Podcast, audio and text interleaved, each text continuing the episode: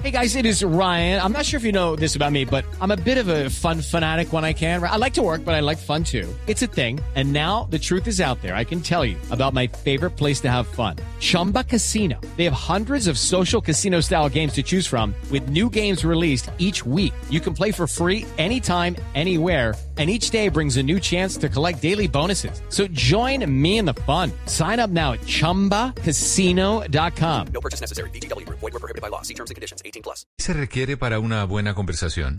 Un buen tema, un buen ambiente, buenos interlocutores, preguntarles a los que saben y dejar que todos expresen su opinión. Cada noche encontraremos los ingredientes necesarios para las mejores conversaciones en Bla Bla Blue. La manera ideal de terminar el día y comenzar uno nuevo. Aquí comienza Bla Bla Blue. Conversaciones para gente despierta. En vivo, desde el estudio principal de Blue Radio, en Bogotá, Colombia. Aquí está Bla Bla Blue. Buenas noches. Hey, ¿Qué pasa familia? Muy buenas noches, muchísimas gracias por su sintonía, bienvenidos. Bienvenidas una vez más a Bla Bla Blue, estamos en vivo, son las 10 de la noche, 14 minutos en Colombia. Y si ustedes prefieren terminar el martes y empezar el miércoles con una buena sonrisa, buena música y eso sí, en medio de grandes conversaciones, se pueden quedar aquí con nosotros porque Bla Bla Blue siempre los estará acompañando de lunes a jueves, de 10 de la noche a 1 de la mañana. En la primera hora Siempre invitados de lo- los de esta noche vienen de Cataquena. Latin Dreams, ya están aquí, ya los vamos a presentar. Y a las 11, de nuevo se abre una puerta al universo con nuestro astrónomo Germán Puerta. Esta noche, Germán nos va a hablar sobre los exoplanetas, miles de planetas que son igualitos a la Tierra. De pronto hay vida. Bueno, la línea está abierta desde ya, 316-692-5274. Y la pregunta tiene que ver con eso. ¿Usted cree que hay vida inteligente en otros mundos? ¿Sí o no? Bueno, échenos ahí su, su, historia. También vamos a poner esta pregunta en nuestra cuenta de Twitter, arroba Blue Radio con numeral bla bla blue.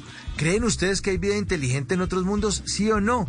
Y de eso nos estará hablando Germán Puerta. Una puerta al universo se abre todos los martes. En Bla Bla Blue. Así que tendremos un super programa. Los vamos a acompañar hasta la una de la mañana. Ya estamos listos.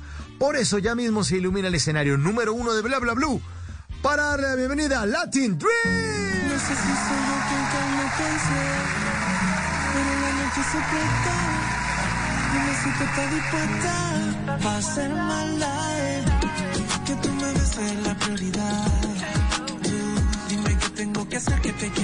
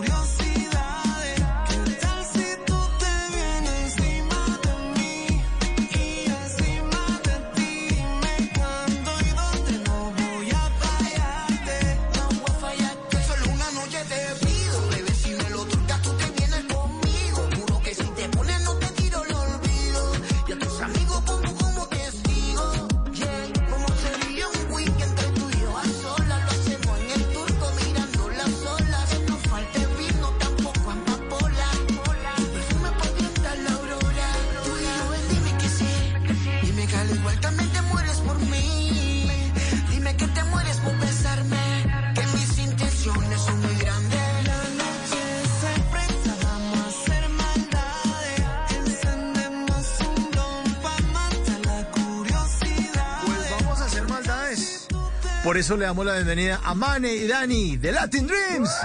Señores, buenas noches, bienvenidos a Bla Bla Blue. Habla en la casa. ¿Qué cuenta, Mane? ¿Qué se dice? Bien, bro.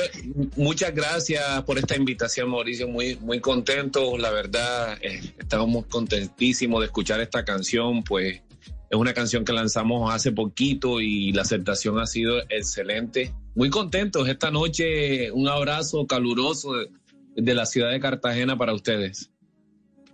Y a Dani también le damos las bienvenidas. Hermano, muy buenas noches. ¿Cómo ha estado? ¿Cómo va todo? Bien, bien, gracias Mauricio, gracias, de verdad que contentísimo, así como al igual que está Mane, eh, de poder, pues, esta oportunidad, pues, hablar un poco sobre nosotros, sobre el disco nuevo, de la canción nueva. Y pues nada, pues contentísimo, buenas noches para todos. Buenas noches, señores. Bueno, ¿por qué les dio por hacer maldades, mane? ¿Ah?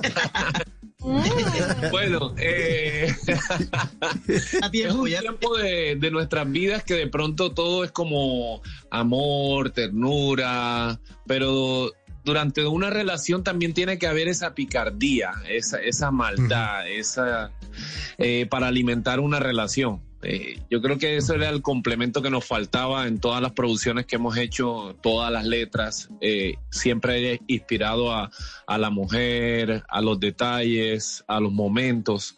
Y creo que uno de los momentos es la mal, lo- un poquito de maldad, de picardía a, a eso y, y a eso es lo que va la canción. Todas las relaciones necesitan eso, ¿no, Dani?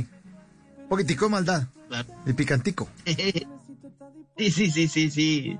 De hecho, sí, siempre le ponemos picardía a, nuestra, nuestras vidas aquí, ya tú sabes, con, eh, aquí mismo en la, con la familia. Eh, y, nada, este, estamos con, con la maldad siempre ahí, tú sabes que eso existe y eso hay que ponerle un poquito de picardía. Pero, mane, también la maldad también depende de la pareja, ¿no? Porque eh, hay unas que uno le dan ganas de ser uno muy malo. Ay, señora, por favor. A regañarnos a esta hora. Qué pena, mane. Qué pena, qué pena. Man, es que la señora hay que regañarnos. Bueno, eh, no me voy a meter en problemas, pero sé que hay que meterle picardía a, a la relación. Yo creo que hay que variar en una relación. Siempre hay que ser eh, un poco malo, un poco pícaro, eh, porque eso le gusta también a la mujer, aunque uno diga que no, eh, que no, que ese hombre es malo, pero dependiendo a la maldad. Si es maldad con la pareja, excelente. Si es maldad por fuera, ya esa es otra cosa. Se nota, se nota que está en la casa, mane. Se nota que está guardado ya. ¿Ah? Más o menos. No, no, pero estoy solo en estos momentos. Eh, eh, en estos momentos podemos hablar lo que podamos hablar. Bueno, de todas maneras le, recuerdo que, eh, o sea, en cualquier lugar del, del, del mundo lo pueden estar escuchando, entonces no, no se preocupe. la gente ya tiene en todas partes la aplicación de Blue Radio, entonces no, está solo o no, lo están oyendo también. Está solo en su casa, pero lo pueden estar acompañando al otro lado del radio. Bueno, hablemos un poco de la canción. ¿De dónde salió? ¿Quién la compuso, eh, Dani? ¿Quién compuso Maldades? ¿Cómo fue el origen de esta letra? Ok, eh, la canción es de un paisa. Eh, la verdad es que estábamos buscando otros, otras ideas, ideas nuevas de muchachos nuevos, eh, porque todas las canciones desde la, de la primera producción hasta el sol de hoy habíamos hecho escrito todas estas, estas canciones, pues decidimos en esta producción eh, darle esa oportunidad a, personas, hicimos un casting como eh, una audición de los temas, de que la gente también se conectara con los temas y, y decidiera cuál era el tema. Habíamos, bueno, hay grabados más de seis canciones en esta producción. Bueno, eh, va a ser como un EP exactamente, pero en, en esta fue el- como que la que más votó la gente, la que más le gustó, la que me dice, oye, es- esto es otro sentido, están haciendo otras cosas, qué chévere, se atrevieron a hacer esto, porque la verdad nosotros siempre nos basamos en, en el cariño, en lo que pasa en la vida cotidiana con las parejas, eh, en canciones que se pueden dedicar y esta vez pues era un poco como atrevido, como riesgoso y, decidimos con esta canción, decidimos, la verdad es que no- nos sentimos muy agradable porque pues al, como te dije al principio fue fue difícil como aceptarla, como que eh, decir, bueno, ¿será que la gente le va a gustar? Y caramba, la, colocamos a votación y fue excelente.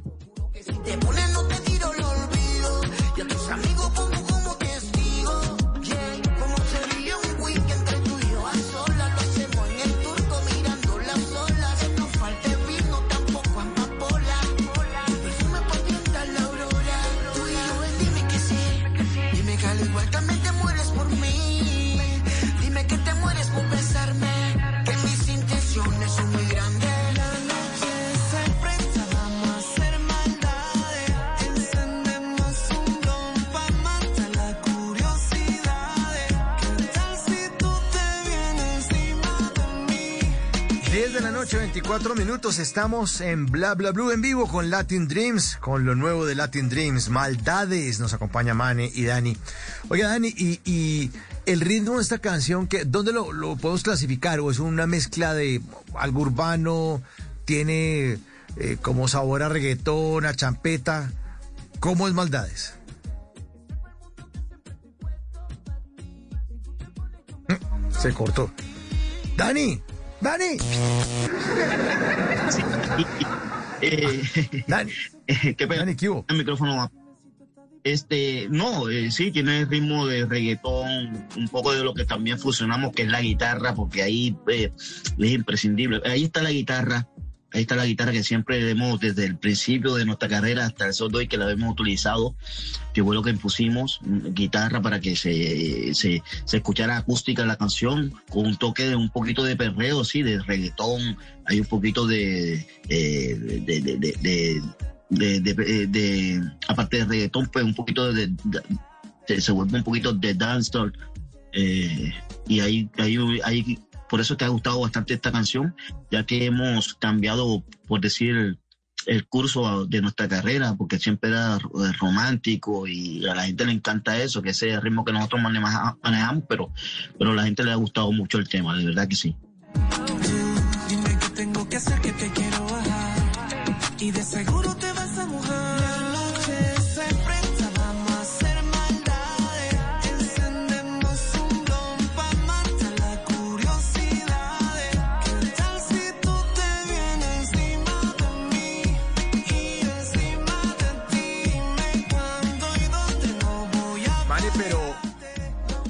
pesar de que eh, se están reinventando, se siente el sabor de Latin Dreams. ¿Qué, qué, qué es, ¿Cuál es el ingrediente? Porque yo lo siento todavía Latin, o sea, no es que mandaron todo para el carajo y están haciendo una locura, no, esto, esto sabe a Latin Dreams. Sí, sí, eh, eh, yo creo que los compositores de, esta producción se, se inspiraron mucho y, buscaron mucho, nos estudiaron mucho lo- las tonalidades, el Caribe más que todo. Latin Dream desde que comenzó es un- una fusión, pero siempre queríamos que la gente se identificara eh, con nuestras canciones, coger una guitarra en la playa, en reunión eh, familiar. Eso es lo que queríamos de al principio, pero hoy en día, bueno, eh, la gente dice, brother, ya te tengo la canción, ya te tengo la canción, ya te tengo la canción. Y eran canciones que, wow, llegaron enseguida, que, que marcaron enseguida. Fueron más de siete canciones que, que nos identificamos, que era un poquito eh, diferente a todo lo que veníamos haciendo, pero mantienen la esencia de la... de la música que siempre han hecho, claro.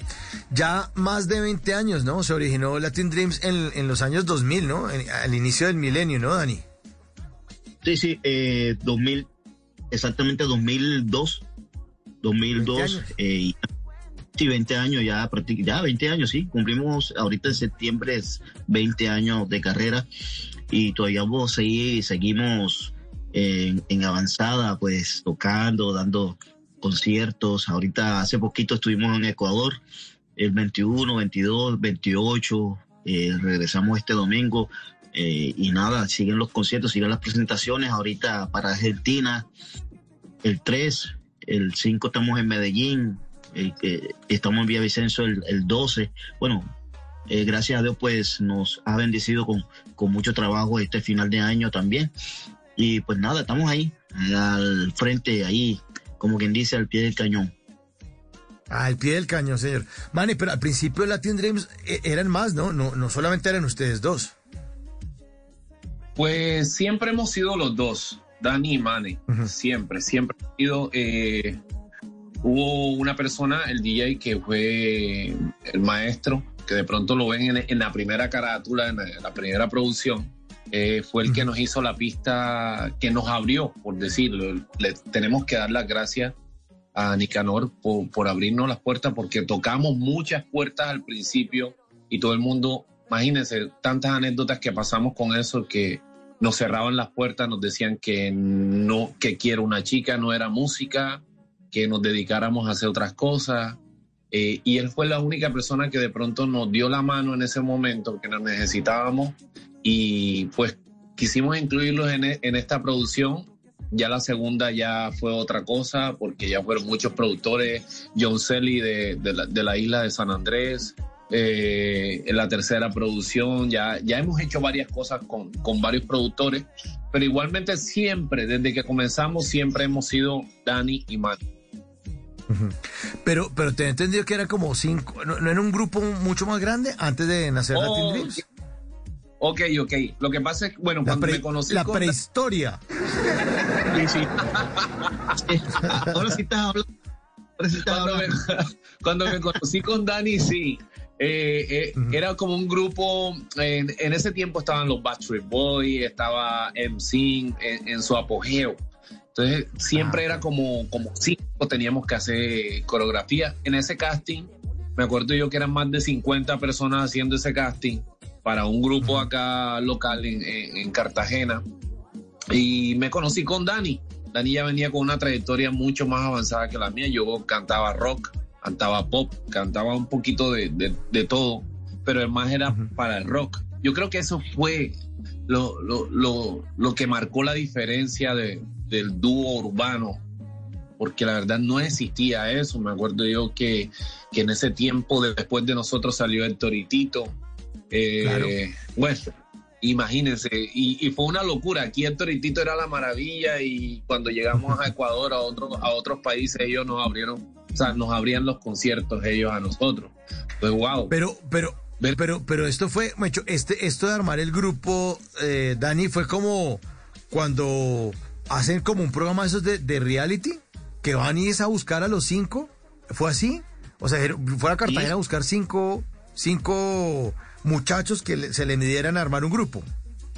Sí, lo que pasa es que Luis Fer García, que fue quien inventó esta cuestión de Factor 5, que se llamaba en ese entonces, éramos cinco personas, cinco personas en el grupo, incluido Mane, estaba Dani Garcés, que de, era de, VIP también, con Dexter, o sea, todo, todo, 35 grados estaba este An- Anthony Galofre, o sea, eh, todos los que estaban en los cinco terminaron también en, grupos, en grupos, y entonces Luis Fer García fue quien nos dio la oportunidad de, de hacer ese casting e incursionar en, en un grupo llamado Factor 5. Y de ahí, pues, no nos, cuando ya eh, cantábamos covers de Backstreet Boys, eh, o sea, de, de- de esos, de esos artistas grandes, eh, eh, decidimos pues a, a abrirnos cada uno para, para jugar su propio destino musical.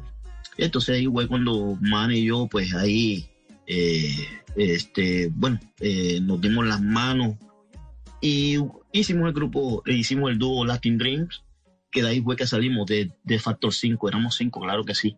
Y un grupo pues que dio mucho, mucho, mucho, tenía mucho comentarima y eso y gustaba bastante acá en Cartagena. Como Pinky Cerebro, ustedes dos. a, a cambiar el mundo. Sí, sí, sí, sí, sí, señor, así es, así es. Bueno, ¿y cuál fue el origen de, de, de el super éxito que los disparó y que los catapultó? Quiero una chica. ¿Cómo, esa canción, cómo nació? Manny, ¿cómo Bueno, fue? es cierto, que, eh, que lo diga Mane ahí, que esa canción la hacíamos en el mismo grupo Factor 5, en otra versión, o sea, una versión más, más, más dancehall, más, más como reggae, si me entiende, una fusión Sí. eh, más jamaiquina, eh, con, con un tono, un tono, eh, eh, una tonalidad más, más, más abajo, era como ragamuffin también que le metíamos. Eh, es cierto, vale. Eh, eh, eh, es, más o menos sonaba como quiero una chica, quiero una gal, quiero una mujer que sea muy especial, quiero una dama que me sepa amar y que por supuesto se sepa menear. Y así se cantaba en ese tiempo en, en, Factor 5, cuando éramos los cinco. Así se cantaba, pero cuando Dani llegó a la casa y me dijo, brother, vamos a hacer, quiero una chica ya yo tenía varios, varias armonías, pero una de esas le pegó, o sea, como que le cayó a- al pelito. Y cuando chan, chan, chan, Dani comenzó todo, o sea, la gente de pronto piensa que la canción fue grabada, ya escrita, así todo. Todo fue improvisado. todo fue improvisado. Dani, bueno, tenía parte de rap, pero eh, quiero todo de tu cuerpo. Tú estás en mí. Y todas esas partes fueron improvisadas ahí mismo cuando grabamos esa canción. Esa canción se terminó creo que en una hora. Y era supuestamente una maqueta que íbamos a presentar a una disquera. Y la grabamos nuevamente, no quedó para nada. A la gente le gustó la maqueta y así quedó. O sea, eso era una maqueta. Este no era el tema final.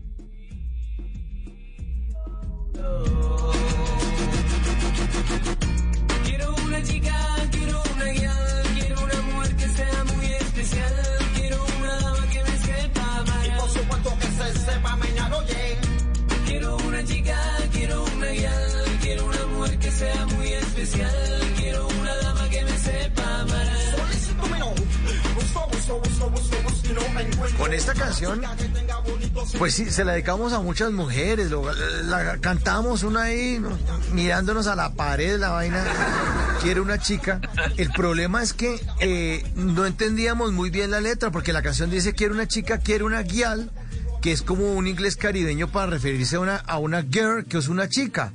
Pero uno aquí en el Exacto. interior, como no entiende un carajo, uno dice quiere una chica, quiere una ya. Ah, cantaba mal. Sí, sí, sí, sí, sí, eso fue, eso fue un tema de, de mucha, así por decir, llamarlo así, de mucha controversia, ¿verdad? Sí, porque siempre explicábamos que guial, y que después todo el mundo hablando de guial, de guial, o sea, eso- nosotros como siempre escuchábamos música panameña, nos llegábamos Claro. mucha, mucha, de, de, de- Panamá, que es la cuna de, de, de, reggae en español. Y desde, desde pelado acá en Cartagena, si usted viviera esa época de, antes acá, eh, antes llegaba cassette, llegaba, mejor dicho, lo, que se escuchaba allá en Panamá, en Cartagena lo, lo adoptábamos. Y, de ahí fue la, la, la, la, la reseña musical que, eh, bueno, que en mí nació eh, así como, como ragamuffin, o lo que hacía cuando después salió el chombo y la cosa. Y, y pues nada, pues Guial sí es eso, es un inglés cara- caribeño, un inglés eh, mal hablado, por decirlo así también. Y, y eso causó bastante, una vaina chévere. Pero Mario, usted no decía en los conciertos, venga, ¿por qué no cantan bien la canción? Quiere una chica, quiere una ya. Una ya, ¿cómo así? ¿Ah? Sí, mira, eh, eso sí, así como lo dijo Dani, eh, creaba mucha controversia. ¿Ustedes qué dicen en ese pedacito? Siempre preguntaba, ¿ustedes qué dicen en ese pedacito?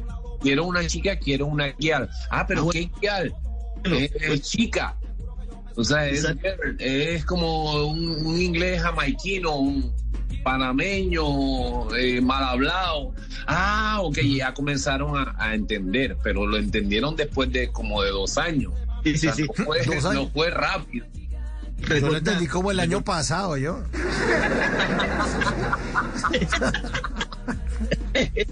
recuerda, una canción de Yatra que hizo nuestra canción, o sea, con todos los permisos, con todo. Él, él también explica que él no entendía tampoco que era ya, sino que, que, que era una ya, ¿me entiendes?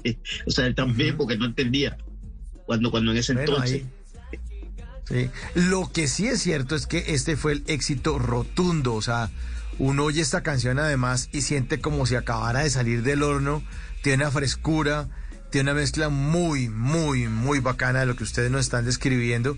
Y fue el pasaporte para viajar a muchos lugares del mundo donde empezamos todos a conocer a Latin Dreams porque fue un fenómeno hace 20 años, en el 2002. ¿O no, Mane? Sí, fue un fenómeno. La verdad para nosotros fue algo sorpresivo. No estábamos de pronto preparados para esto porque siempre en ese tiempo era como el extranjerismo. O sea, era como que llegaba la música de Jamaica, llegaba la música de Panamá, llegaba la música de Puerto Rico. Pero cuando nosotros salimos, todo el mundo pensaba, ah, no, pero es que esos muchachos son de Panamá. No, no, no, ellos son de Puerto Rico, ellos son de Puerto Rico. Entonces, cuando ya la canción comenzó a coger fuerza, que comenzó a coger número uno, no solamente en Colombia, sino en Ecuador. Todo el mundo, no, son de Cartagena, Colombia. No, ¿qué van a hacer de Cartagena, Colombia? Ellos no son de aquí. Pero eso fue una estrategia, prácticamente lo que usamos, una estrategia para poder llegar hacia y romper de pronto esas barreras que tenía todo el mundo, el concepto de que siempre tenía que ser de Panamá, de Puerto Rico o de otra parte que la música ingresara acá. O sea, no, no creían que, que los colombianos éramos capaces de hacer esa música. Y pues de ahí comenzamos a viajar por todas partes y wow, fue, una locura. En menos de un año, en me- bueno, menos de un año no, en menos de cinco ya éramos número uno eh, a nivel suramericano. O sea, era una locura, una locura. A mí me tocó esta canción en radio musical hace 20 años. No, no, los oyentes ya. Cuando uno llamaba a la emisora a- a que le dieran complacencia musical, y era el fenómeno, era el fenómeno. Y además, no medíamos, los que trabajamos ahí en radio, no medíamos lo que se venía en urbano. O sea, sí, estaba Dempra y estaba, ¿no? Y todavía me acuerdo de ti, la factoría y ese tema y cuentos de la cripta. Y salen ustedes y la rompen con esto, pero lo que se estaba cocinando era una cosa impresionante en el tema urbano, ¿o no, Dani? No, no, no, la verdad que mm, no creíamos lo que estaba pasando. Este, imagínate en las listas, inclusive en los esos programas de internacionales de, de televisión, de, de videos que salíamos también, de- estuvimos en el top, en el top de, de, de- Los de- Billboard. Sí, sí, y también mucha mucha gente que imagínate, esa música también llegó, que eso no se hizo realidad, pero, pero llegó a manos de, de, de, de Gloria Estefan, con, con, Los con Estefan. el esposo, sí, de los Estefanos. O sea, eso, que, que no se no se hizo realidad eso por, por, por- por problemitas de, de, de nego- negociación, pero nosotros estamos en el ojo de todos, de todos, o sea, de todos los, los que eh, los que estaban dentro de la música, dentro del negocio. Y nosotros causamos mucha ovación a mucho público, es, es la hora y mucha gente que está por ahí caminando y de pronto, Dani, Latin Ring, eh, eh", sí, la gente, y todavía la música la ponen en todos lados, videos que nos mandan de, afuera y en Colombia y en todas partes, eh, gustándose nuestra música, gracias a Dios todavía pues eh, ha- causa sensación, gracias a Dios. Es que yo me acuerdo que eh, hace 20 años, pues uno iba a Cartagena a cubrir el Congreso de Publicidad, el concurso nacional de belleza, ¿no? Latin Dreams estaba en absolutamente todos los eventos, ¿no, man? En todo, o sea, era Sí. todo- Era, era una locura, o sea, es una locura. La verdad es que esta canción, esta canción es como nuestro hijo hoy en día, pero te digo, cuando salió esa canción, a nosotros nos sorprendió porque ya Buenos Aires enseguida, programa en Buenos Aires, tienen que irse muchachos, llegábamos a los, a los medios y era una locura y nosotros decíamos, wow, mira hasta dónde ha llegado esta canción, que era una maqueta. Y bueno, Increíble. después de esta canción vino, vino Vuelve, que fue la que afirmó todo, todo el trabajo que veníamos haciendo. Eh, y contentos, contentos. Todo esto ha sido una maravilla. Después de 20 años, la canción la cantan, la corean como si estuviera sonando recientemente, que eso no pasa hoy en día en, en el mercado musical. En el mercado musical pasan cuatro meses y listo, y sale otra canción y así sucesivamente. Ah, no, sí, no, sí. no, no, no quedan las canciones como que plasmadas. Y esta canción, wow. Y lo más, lo más interesante de esto, de todo el, el premio que recibimos, que está entre las mejores 100 canciones de Colombia. Wow. Eso fue un Increíble, premio Increíble. increíble, increíble. Estar en, entre las 100 canciones, wow. Eh, Eso nos sorprendió bastante. Y bueno, y lo que pasó con Yatra, que Yatra también la, la, la cantó, la, La grabó. la grabó, habló con nosotros. Eh, porque mucha gente, eso hay que aclararlo, porque mucha gente dice, no, que se robó la canción, que se robó la canción. No, pero No, ¿cómo nada van de a eso. robar, hombre? Pero la gente es que... No, pero ¿cómo van a atrevido? Se le robaron la canción a Latin Dreams. Oigan, se les, se les caquearon la canción. Hombre, todo tiene derecho. Ah, o sea, a ver, a ver. A ver No, no, no, todo, todo a lo legal. Eh, todo esto aclarándole a todo, la- a todo el público que esto fue a lo legal, que hablamos directamente con él. Él nos cuenta la anécdota que cuando estuvo por acá por Cartagena él cantaba la canción en, en guitarra, que siempre, o sea, lo marcó a él eh, de pronto su juventud con sus amigos, se reunía y todos los amigos cantaban. Entonces se identificó mucho en esto y pues la hizo cuando la escuchamos nosotros decíamos, caramba, ¿cómo se va a escuchar en la voz de, de Yatra? Y, y- y le preguntamos, Yatra, ¿con quién la vas a grabar? No, Guaina. Y al principio fue como que, wow, Guaina. Guaina venía, bueno, la canción que le escuchábamos nosotros de Guaina era, ¿y qué quiere esa muchachita? Que no no, que no, que no. Y yo decía, caramba, ¿cómo lo va a hacer? Pero, wow, la rompieron, la rompieron Sí, la 100%. Y, muy buena versión. contento con los resultados. Puso mundial otra vez. Sí, la puso mundial. puso. La puso mundial. No, no. No, y felices con, la, con las regalías, me imagino. No, ya tra- hágale, hermano, hágale, sí, sí. Diga, diga quiero una ya, una ya, diga lo que le gana. Pero, pero como dicen por ahí en las tiendas, cancele primero en la caja. O sea, cántela como le dé la gana. Sí, pero cancéleme, cancéleme en la caja. ¿no? 10.44 esta noche estamos con Latin Dreams, con Mane y Dani, haciendo un recorrido por esas épocas y por lo que está ahorita sonando y por el futuro. Pero aquí está, vuelve Latin Dreams esta noche en Bla, Bla, Blue.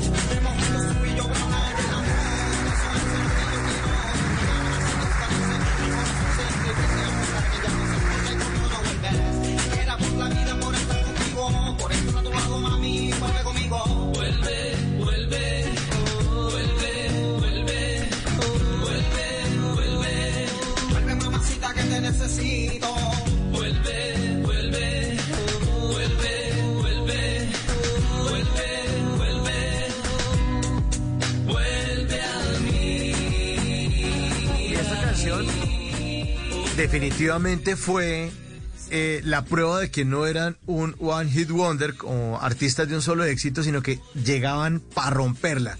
Y sacaron este doble mane y también la gente enloquecida. Enloquecida con esta canción. Sí, es, es una canción que la, la compusimos ya, bueno, de, de- teníamos esas canciones guardadas, ya compuestas hace rato, pero cuando salió esta canción, e- eso fue una locura. O sea, esta canción ha hecho llorar a mucha gente, ha hecho recordar como retroceder el cassette de tantas, de tantas experiencias que vivieron y que todavía viven y se identifican con esta canción. Eh, Es una locura esta canción. Esta canción siempre terminamos los shows con esta canción. y hemos visto hoy en día lágrimas en el público. O sea, es, algo, bueno, la hicimos especialmente para todo el mundo. Con mucho cariño, la canción es de ellos porque ellos la hicieron un éxito y, y muy agradecidos con todo el público en estos 20 años de, de carrera. Siempre vamos a vivir agradecidos por el cariño que nos han brindado y por lo más chévere que se identifiquen con nuestra música. Pero esas parejas que se enamoraron en esa época ya tienen los hijos en la universidad. Yo, sí, Eh, Pero yo mira, me enamoré con- resulta- con, Latin Dreams, pero, pero el niño ya está en tercer semestre. muchos se están casando, muchos se están casando con nuestra música porque tenemos varios shows privados que, no los queremos, los queremos tener en nuestra fiesta, en nuestro, en nuestro wedding, ¿sí me entienden? Entonces en nuestra boda. Sí. Y se enamoraron con nuestra canción. No, y lo más Y chévere es. es. que llevan, llevan, o sea, de pronto, bueno, los papás sí crecieron con nuestra música, pero cuando ellos, los papás le enseñan la esencia de dónde comenzó, eh, wow, les gusta. O sea, les gusta. Hay muchachos que, que nos hemos encontrado en, en conciertos, 18, 19 años, 20 años, y cantan todas las canciones desde que comienza la canción hasta que termina todo lo que dice, los coros, los rap, eh, todo. Nos quedamos impresionados. Claro, Mucha música la- saliendo hoy día sí. y, y- y se saben las canciones. Ya tienen 20 años estas canciones y se las saben. Claro, porque lo bueno se hereda, hermano. Es así de simple. Los papás se lo regalan también a los hijos porque hace parte de un buen recuerdo y la canción es buena. Además que eh, supera la prueba del tiempo. Y eso habla de la calidad de Latin Dreams. 20 años después, estas canciones siguen sonando muy bien.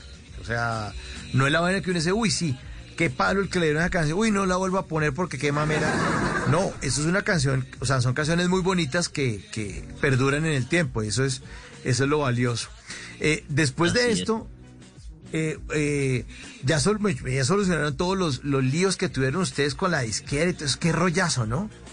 Qué, qué jartera que con Diez el arte se años. tengan que mezclar 10 años, ¿no? De papeles, del abogado, de hable con no sé qué, de todo bloqueado. Era como una, como decían ustedes, como una cárcel musical, ¿no, Dani? No sé, sí, sí, fueron años de, mejor dicho, que no podíamos hacer nada, que gracias a Dios pues solucionamos todo eso, solucionamos todo eso.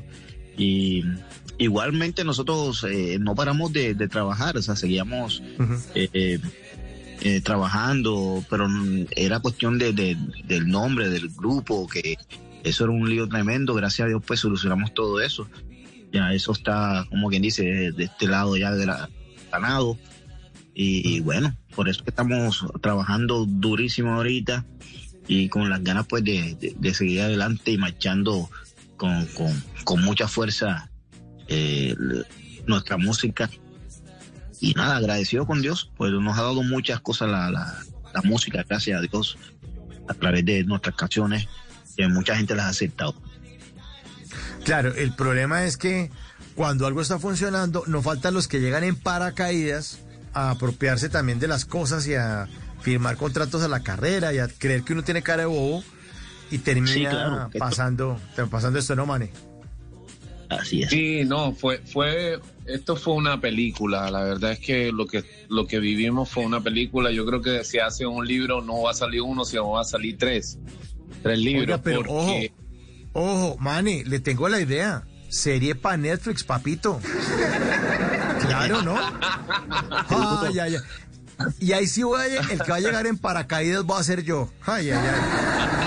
Porque esto queda grabado, son las 10 y 50 del martes primero de noviembre, y yo fui el que le dijo ¿Cuánto a Mane y a Dani de Latin Dreams que hicieran una serie con esto, seis capítulos, miniserie que se llama Latin Dreams. Ay, ay, ay, ay, ay.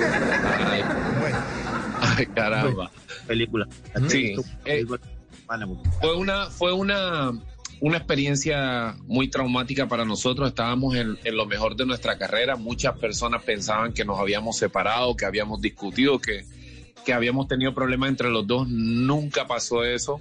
Pero sí teníamos ya más de dos álbumes grabados ya para sacarlos, o sea, para contraatacar con nuestra música. Y pues así como, como todo llegan las personas esas de en paracaídas que quieren a- a aprovecharse. Eh, estábamos viendo irregularidades. Una de las irregularidades que veíamos era que el 70% para ellos, el 30% para nosotros y el 30% sacaban gastos, sacaban de todo. O sea, eh, eh, era una locura. increíble. Y decidimos, decidimos no seguir trabajando con ellos y pues claro, ellos tenían todos los papeles legales, tenían todo y hasta, bueno, nos amenazaron en un tiempo, nos tuvimos que ir de, Colombia por un tiempo también. Fue una película, fue una película, yo creo que... eh, pero aparte de eso, nos enseñó todo este tiempo, que fueron 10 años, nos enseñó a madurar, nos enseñó a ver eh, la evolución musical en Colombia, porque en ese tiempo no teníamos de pronto como esa rivalidad eh, musical. Y, y salieron mucho, mucha gente, mira J Balvin, Maluma, miren en qué estatus están hoy en día y a Sí, nosotros sí, nos alegra de corazón, nos alegra que sigan saliendo talento, sigan eh, exportando la música de Colombia en lo urbano, que dejen ese, esa, ese sello colombiano en lo urbano, eso nos alegra mucho. Igualmente, bueno, seguimos haciendo música, seguimos amoldándonos al tiempo este, eh, tratando de amoldarnos, eh, pero igualmente seguimos trabajando, seguimos trabajando, no paramos. Siguen trabajando, así es. Colombia se está volviendo un centro de producción de reggaetón y de música urbana muy fuerte, ¿no? Ya hay referencia en muchos lugares del, del mundo. No solamente en Puerto Rico se queda con ese título, sino en Colombia también se está haciendo muy buena música, además.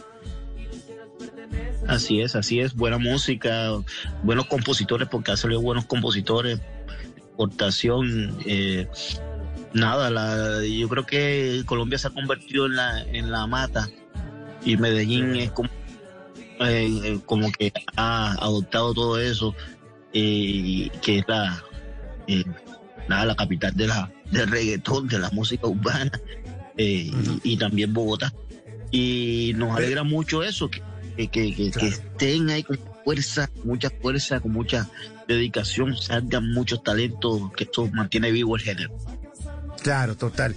Mane, ¿y ustedes dónde producen, dónde graban sus, sus éxitos? Bueno, eh, hacemos muchas canciones acá en Cartagena, las hacemos también con Seba Bobsia, que es en Medellín. Eh, ahora vamos a hacer una, una canción que el 6 exactamente vamos a estar filmando el video eh, con Alexander DJ, que fue el primer productor de, de J Balvin. Eh, un saludo para él.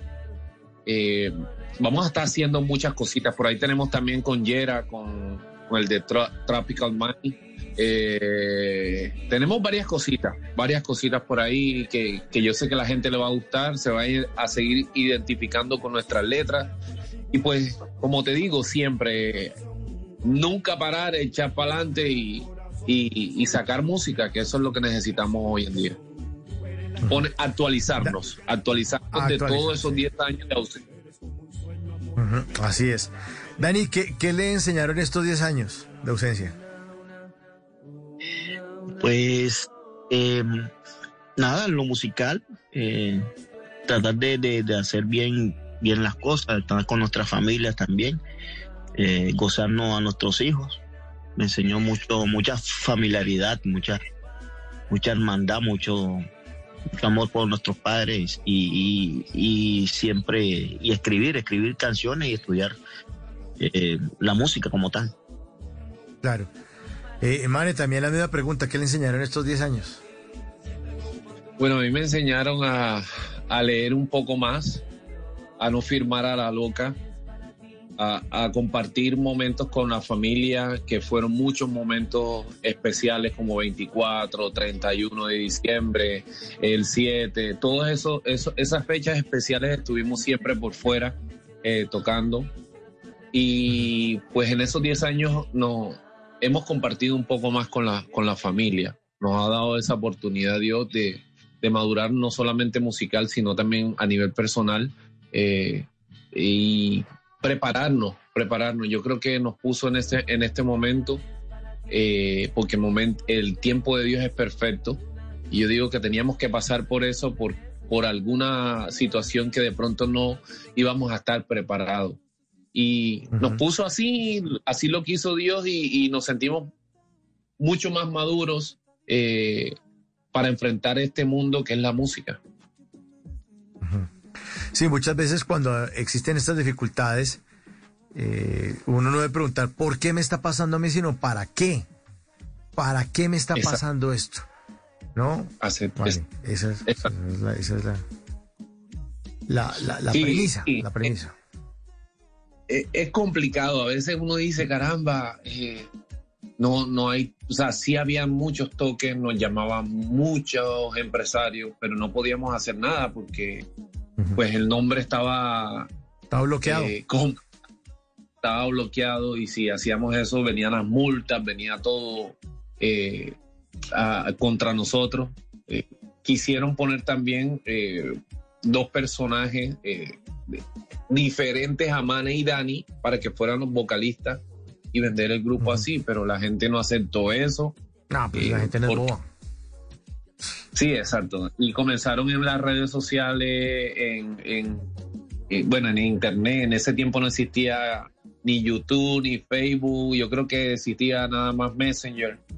Y en unos grupos de ahí, le, uf, eso fue ataques tras ataques, tras ataques, tras ataques.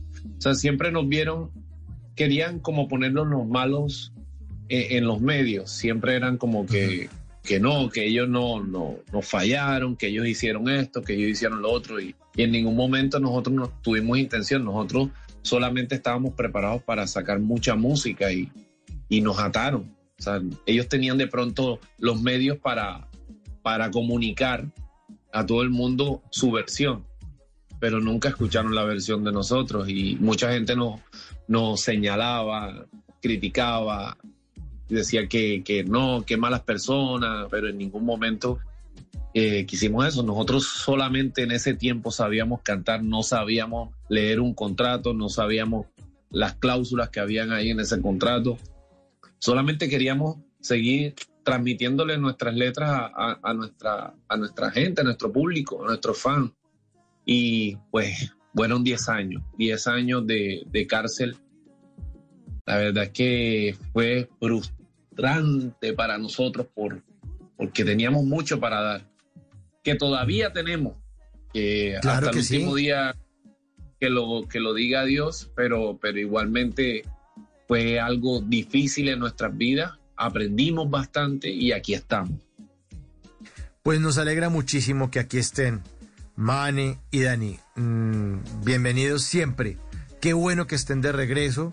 Eh, esta canción Maldades, éxito desde ya porque está muy chévere y tiene el toque Latin Dreams y seguramente los va a seguir llevando por muchos lugares del mundo y recorriendo muchos escenarios eh, que les hace falta recorrer y que hagan también parte de las canciones que uno se sabe de principio a fin, como les pasa a ustedes en los conciertos. Señores, mil gracias por hacer parte esta noche de Bla Bla Blue. Un gran abrazo, admiración profunda y que viva Latin Dreams. Mane y Dani, muchas gracias, hermano. Gracias, gracias, gracias, mi hermano. Gracias, de verdad, Mauricio Quintero, mi hermano. Un abrazo, Dios te bendiga. A toda la gente que está escuchando Bla Bla Blue. Gracias por sintonizar y, y nada, Dios me los bendiga. Un abrazo. Gracias mi gente por ese cariño que siempre nos han tenido, por todo, por asistir a todas nuestras presentaciones, por eh, retroceder el tiempo eh, con nosotros, junto a nosotros. Siempre le damos muchas, pero muchas gracias por ustedes que estamos, seguimos cantando. Y gracias a Blue Blue Radio, la verdad es que estamos, wow, Blue Blue, Blue Blue, Blue Blue, Blue Blue, Blue. Muchísimas gracias. Buena, cero energía, ¿no? Cero grupo. Bueno, grupos Latin Dreams, así es, esta noche para todos ustedes. La red. Sí, claro La que verdad, sí. muchas- Adelante. puertas Ah, bueno. allá y, y- y ya saben, cuentan con nosotros 100%, así como yo sé que nosotros, que usted, que nosotros contamos con ustedes.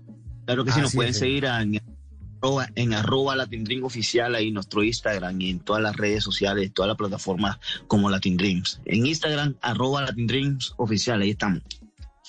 Ahí están los señores. Y también queda oficial que yo soy el creador de la idea de la serie de Latin Dreams. Bueno, tenemos, ahora que llegamos a Bogotá, tenemos que reunirnos para ver los porcentajes.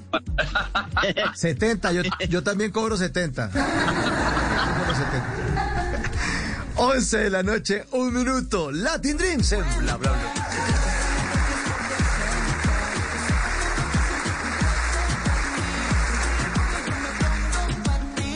Ya está listo Javier Segura con voces y sonidos. Nos va a hacer una actualización de las noticias más importantes de Colombia y el mundo.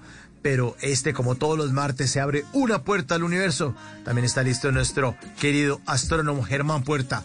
Puerta al universo. Hoy vamos a hablar de los exoplanetas. Esto es Bla Bla Blue. Ya regresamos.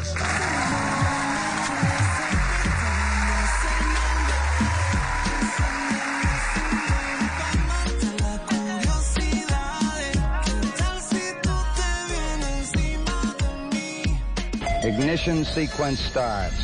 Liftoff. We have a liftoff. 32 minutes past the hour. Cada martes los navegantes de Bla Bla Blue estarán invitados a un viaje hacia las maravillas del universo. Tranquility Base here. The Eagle has landed. Bla Bla Blue presenta Una puerta al universo con el astrónomo Germán Puerta. Todos los martes, después de las 11 de la noche, en Bla Bla Blue. Las mejores conversaciones sobre el universo y sus inquietantes misterios. Ahora, Germán Puerta nos abre la puerta del universo en Bla Bla Blue. Bla Bla Blue. Conversaciones para gente despierta. Para reducir el riesgo de incendios forestales, PG&E puede interrumpir la energía cuando se pronostica clima severo. Hay cuatro maneras de prepararse antes de una interrupción. Actualice su información de contacto con PG&E para que podamos contactarlo. Prevea las necesidades médicas, como medicamentos que requieran refrigeración o dispositivos que requieran energía. Empaque o reponga su kit de suministros de emergencia. Asegúrese de que las fuentes de energía de respaldo sean seguras de operar. Para más información, visite safetyactioncenter.pge.com. ¿Te sientes solo aún estando con tus amigos? ¿Te tomas fotografías sonriendo pero estás triste? ¿Estás preocupado pero finges estar bien? En Porque Quiero Estar Bien te acompañamos. Comunícate con nuestros psicólogos de forma gratuita y confidencial. Las 24 horas, 7 días de la semana. Llamando o escribiendo al 333-033-3588 o a través del chat en porquequieroestarbien.com. Porque tu salud mental es lo más importante. Porque quiero estar bien. Un programa de la Fundación Santo Domingo con el apoyo de Fundación Santa Fe de Bogotá. Apoya Blue Radio. Voces y sonidos de Colombia y el mundo en Blue Radio y bluradio.com. Porque la verdad es de todos. La noticia del momento en Blue Radio. Eso el sound. Desde chiquitica ya le gusta el gol. Rompiendo las redes, ella es la mejor. Tiene la pelota y tú gritas gol. Linda Caicedo, Caicedo. Desde chiquitica 11 de la noche y gusta cuatro minutos. eh, vamos a esta hora al Aeropuerto Internacional El Dorado con Daniela Morales porque arribó el vuelo que trajo a la selección Colombia Sub-17 que logró el subcampeonato en el Mundial de la India organizado por la FIFA. Esta misma noche empiezan las celebraciones a la llegada del equipo colombiano. Daniela Morales ya está en el aeropuerto eh, donde las jugadoras de la selección arribaron hace pocos minutos. ¿Quiénes la, la recibieron hace, hace muy poco, Daniela?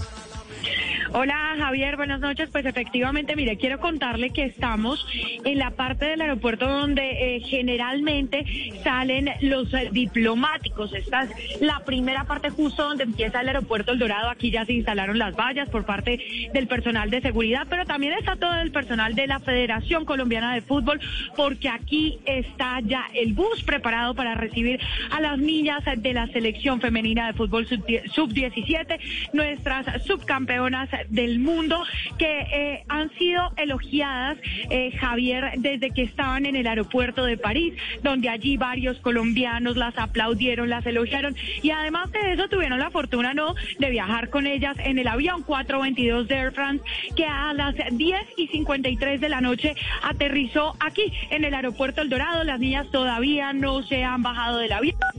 El presidente de la Federación Colombiana de Fútbol, Ramón Chesurum, ingresó para ser él personalmente quien la reciba. Y recordemos que posteriormente de aquí, del aeropuerto, saldrán hacia el hotel donde ya las están esperando sus familias y un homenaje, un brindis para eh, pues celebrar, por supuesto, ese segundo puesto que para eh, nosotros es casi como el primero, las campeonas. Pero además de eso, quiero decirle que hablamos aquí con la gente que ha venido a acompañarlas, con eh, pancartas y también saludos, personas que incluso, como doña Marisa Moreno, vinieron desde Santa Marta a darles la bienvenida.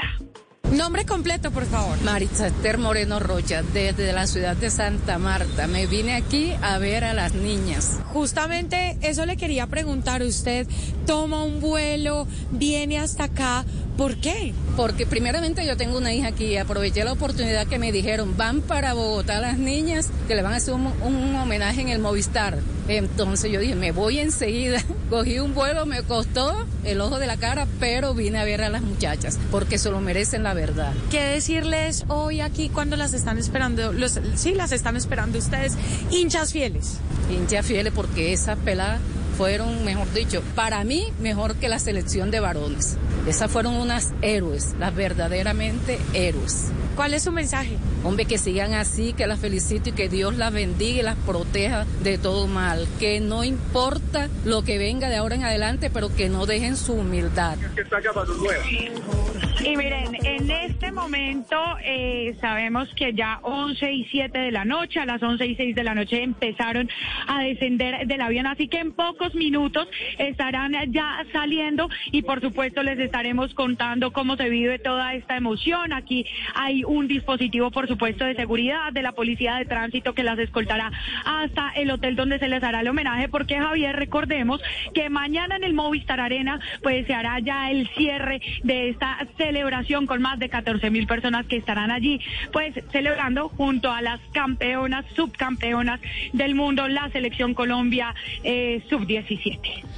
Así es, Daniela, volveremos eh, con usted en unos eh, instantes más adelante, ya cuando las jugadoras se encuentren con sus familiares en el eh, Aeropuerto Internacional El Dorado. Las puertas del Movistar Arena se abrirán, atención a eso, a las 9 y 30 de la mañana para que los aficionados que quieran hacer parte de este homenaje ingresen de manera organizada y se ubiquen en el primer y segundo piso, eh, que son los espacios dispuestos para la organización de este evento. Para ese evento, ojo, no se van a vender boletas y la entrada será totalmente gratuita. Solo se permitirá el ingreso de seis mil personas, pero en las afueras del eh, Movistar Arena también habrá espacio habilitado para recibir a las subcampeonas del mundo, a las integrantes de la selección Colombia sub-17 que esa noche arribaron al país luego de lograr este subcampeonato histórico para el fútbol colombiano. 11 de la noche y 9 minutos eh, volvemos con las eh, noticias. En Colombia, la Procuraduría General abrió investigación disciplinaria contra el gobernador del departamento de Boyacá, Ramiro Barragán, por posibles irregularidades en contratación. Juanita Tobar. De acuerdo con una denuncia hecha en junio de 2020, la gobernación habría asignado un contrato de transporte a la empresa Los Muiscas S.A. por un valor de 70 millones de pesos, cuya representante legal habría realizado aportes a la campaña política del hoy gobernador de Boyacá. La Procuraduría ordenó la práctica de pruebas con el fin de verificar la ocurrencia de la conducta y determinar si constituye a una falta disciplinaria o no, y asimismo verificará la existencia de otro tipo de contratos suscritos entre la gobernación de Boyacá y los representantes legales de la citada empresa de transporte.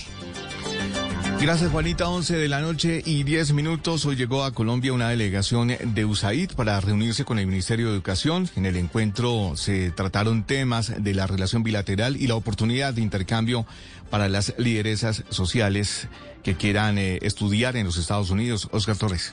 La alianza que tiene el Ministerio de Educación de Colombia y el Departamento de Educación de los Estados Unidos desde el 2019, promover la equidad de oportunidades en la educación superior de calidad, la educación antirracista, la formación docente, fueron los temas centrales de la reunión bilateral entre representantes de alto nivel de la Agencia de los Estados Unidos para el Desarrollo, USAID, y el ministro de Educación, Alejandro Gaviria, así como la viceministra de Educación Superior, Aurora Vergara. En nuestro encuentro exploramos opciones de alianzas y de trabajo estratégico en ejes que son de importancia para el Ministerio de Educación y de manera específica para el Viceministerio de Educación Superior. Finalmente, promover el intercambio y la formación de estudiantes afrodescendientes colombianos también estuvo en la agenda. 11 de la noche y 11 minutos, el saliente constructor de Hidroituango advirtió que aún no, no, conoce al nuevo contratista para las obras de las turbinas 3 y 4 y tampoco ha comenzado el empalme a 29 días de terminar su contrato, Duan Vázquez. En el debate de control político de la Asamblea de Antioquia se generaron más incertidumbres que certezas sobre el futuro de Hidroituango como el ingreso del nuevo contratista Chader Camargo. Una de las mayores preocupaciones que el representante legal de Triple C Ituango, Santiago García, advirtió que aún no hacen ningún proceso de empalme y ni siquiera han sido informados con quién deberían hacerlo, a pesar de que el 30 de noviembre se termina su contrato y el nuevo consorcio debería comenzar el primero de diciembre. No nos han indicado con quién debemos hacer algún empalme, ya que no tenemos a quién, eh, con quién hacer empalme no tenemos indicación al respecto. Además, se podrían generar nuevos retrasos en las obras de las turbinas 3 y 4, pues en el caso de Triple C y Tuango, los montajes e instalaciones de maquinaria demoraron hasta nueve meses. Obviamente, las circunstancias en las que nosotros iniciamos la ejecución de obra eran pues bien diferentes en cuanto a vías de acceso y una cantidad de cosas. Por ahora, se sabe que el 30 de noviembre también se terminan los contratos de los 4.200 empleados de Triple C y Tuango en la mega obra. 11 de la noche y 12 minutos, gracias eh, Duan. Y noticias internacionales les contamos que Corea del Norte lanzó más de 10 misiles de diversos tipos, uno de los cuales cayó apenas a 57 kilómetros de la costa de Corea del Sur, confirmaron eh, esta noche fuentes militares de Seúl. Y vamos entonces, eh, estaremos muy atentos al arribo de las jugadoras de la selección Colombia. Allá está Daniela Morales. Todo el desarrollo lo tendremos en unos minutos aquí en Blue Radio. Estás Geico presents Daily Affirmations. Repeat after me. We are filled with an abundance of joy.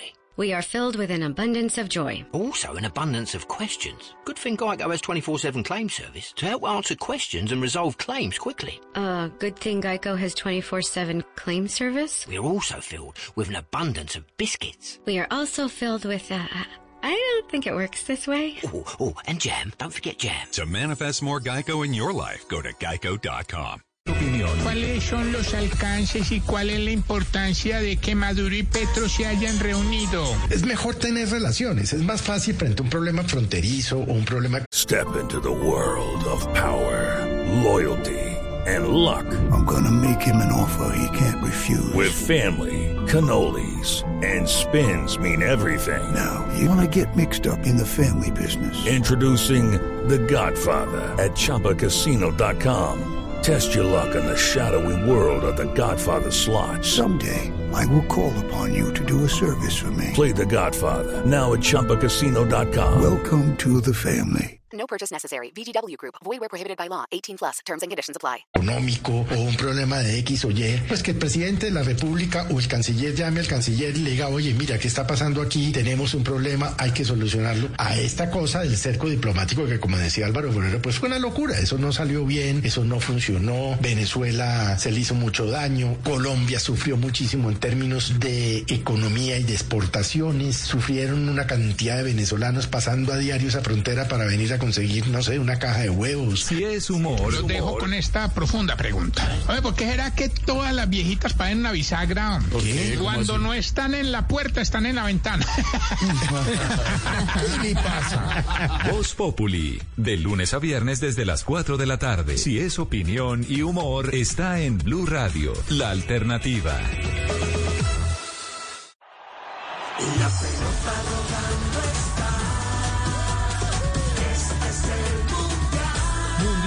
Fútbol Qatar 2022.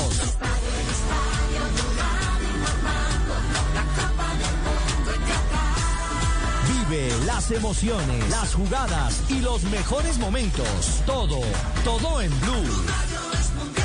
Porque todos quieren ganar. Y Blue Radio quiere informar. Es lo que nos gusta y nos mueve.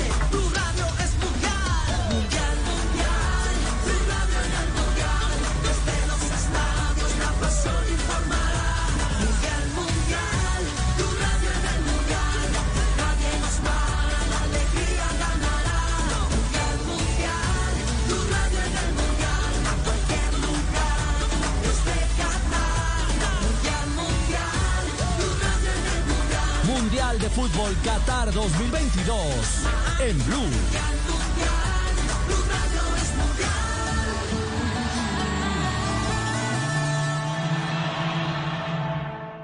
Ignition sequence starts.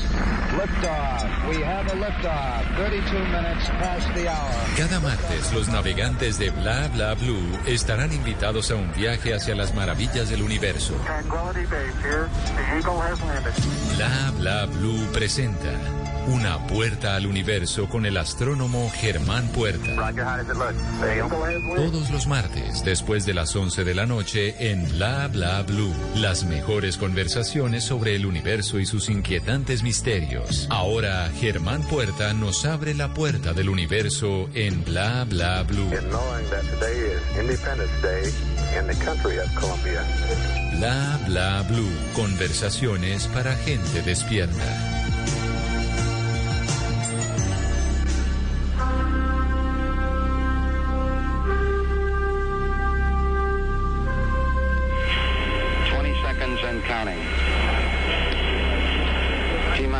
15 seconds. Guidance is internal. 12, 11, 10, 9. Ignition sequence starts. 6, 5, 4, 3, 2, 1, 0. All engine running.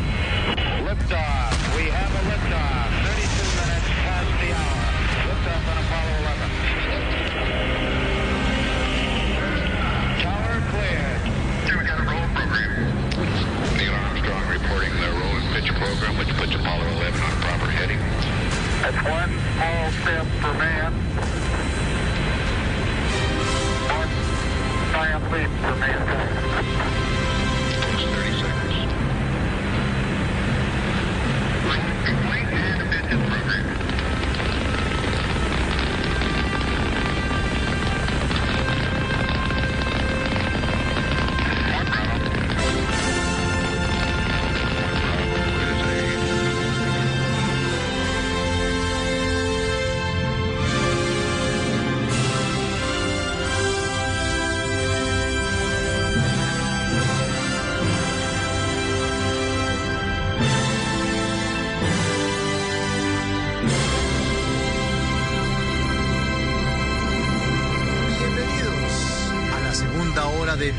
Bla Blue. Son las 11 de la noche, 18 minutos.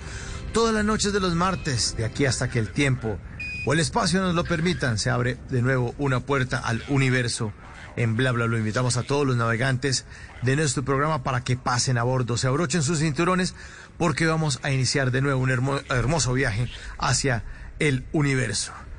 En Bla Bla tenemos siempre el placer de presentarles Puerta al Universo con nuestro astrónomo Germán Puerta. Germán, buenas noches, bienvenido a Bla Bla Blue, Germán.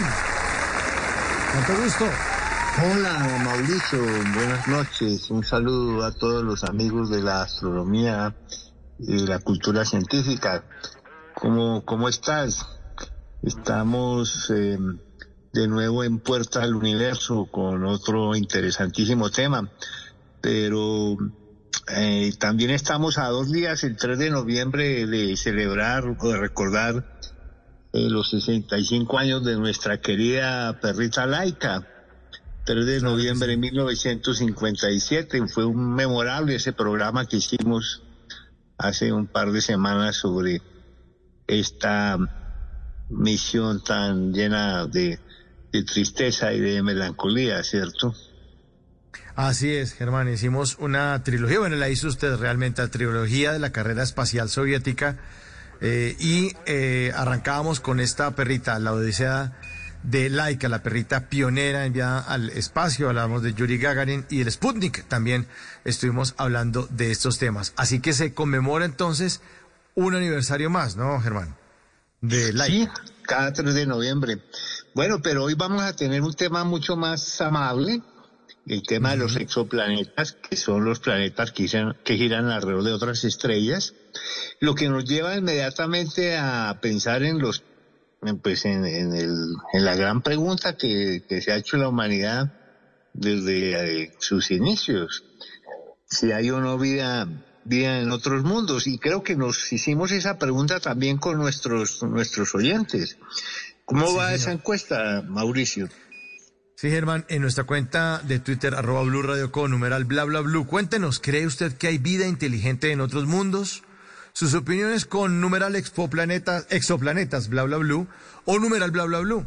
Pues dicen que sí, los oyentes dicen que sí hay vida inteligente en otros mundos, el 84% dice que sí y el 16% apenas dice que no, cree que no. O sea, la mayoría, aquí arrasa, la mayoría dicen que sí hay vida inteligente en otros mundos, Germán?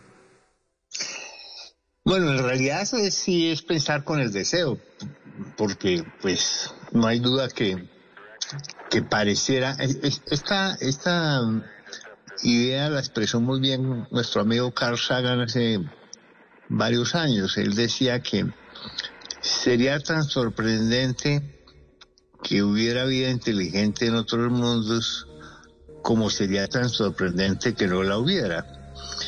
Porque es que dado el inmenso número de estrellas y de planetas, pues íntimamente pensamos que, que este paseo que tenemos aquí, pues es posible, muy posible, que se repita en otros lugares.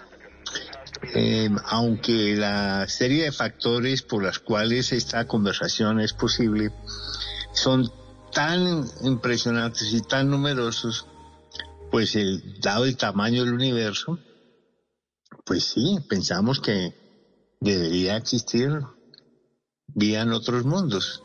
Pero parte de ese enigma empieza a construirse y a resolverse con el tema de hoy, de los exoplanetas. ¿Qué sabemos de los planetas que hay en otras estrellas?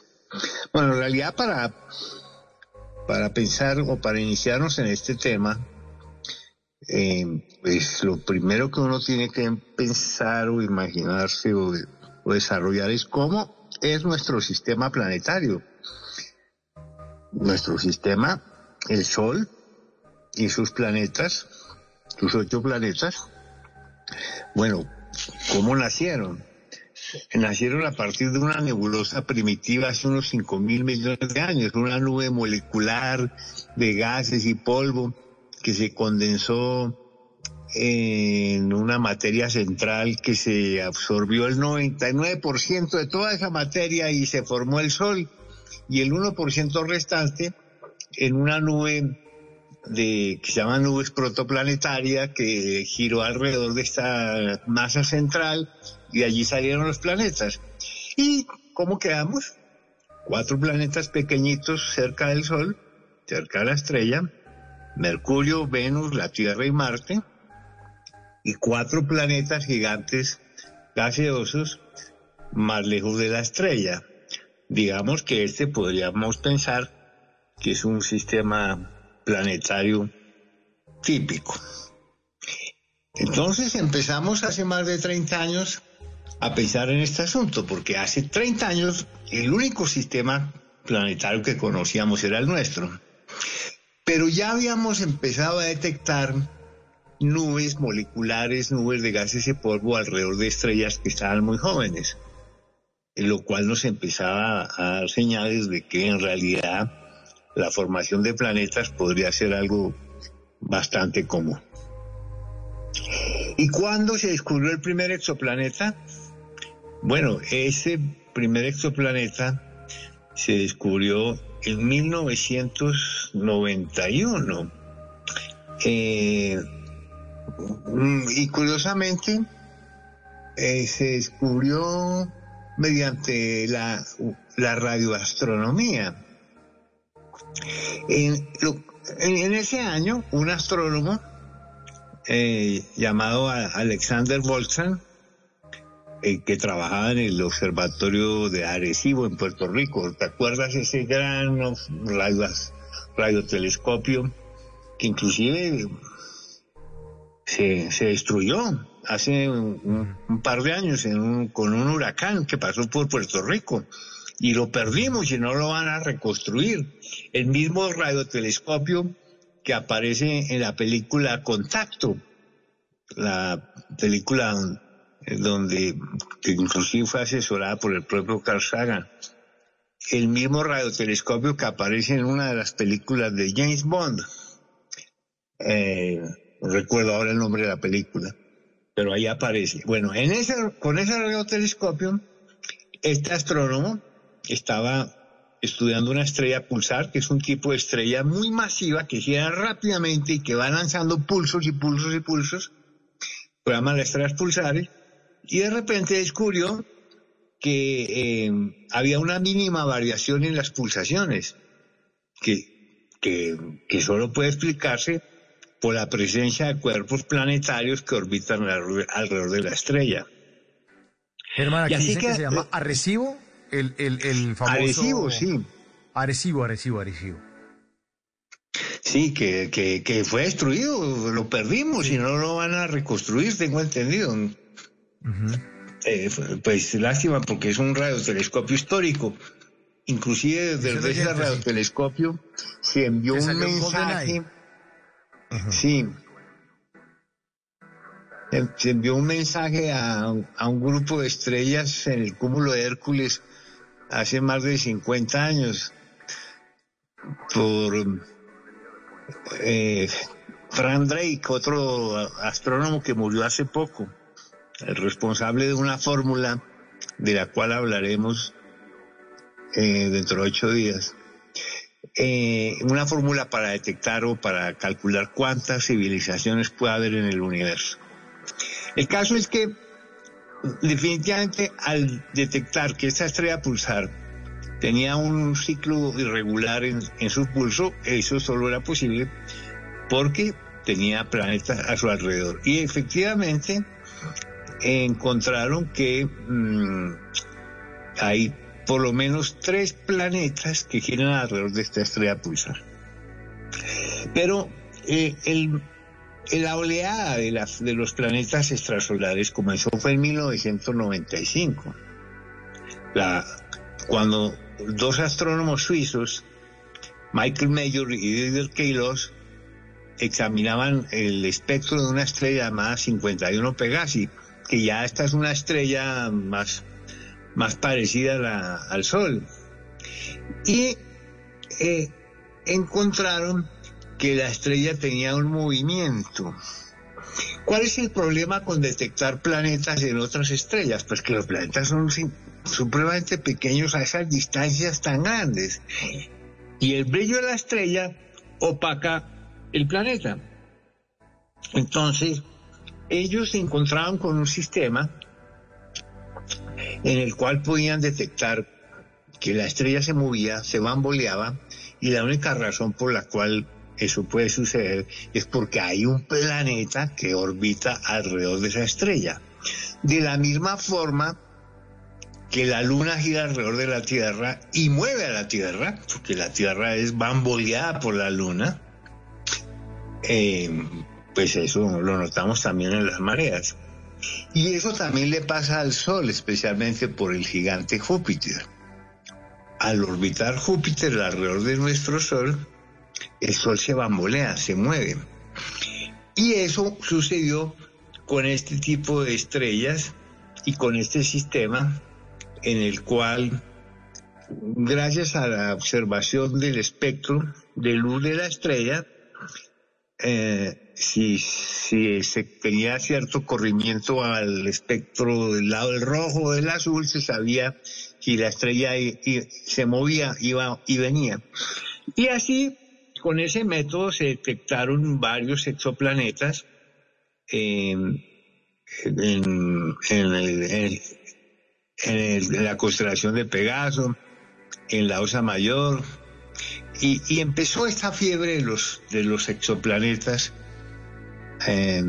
a ser cada vez más, em, más, numerosos.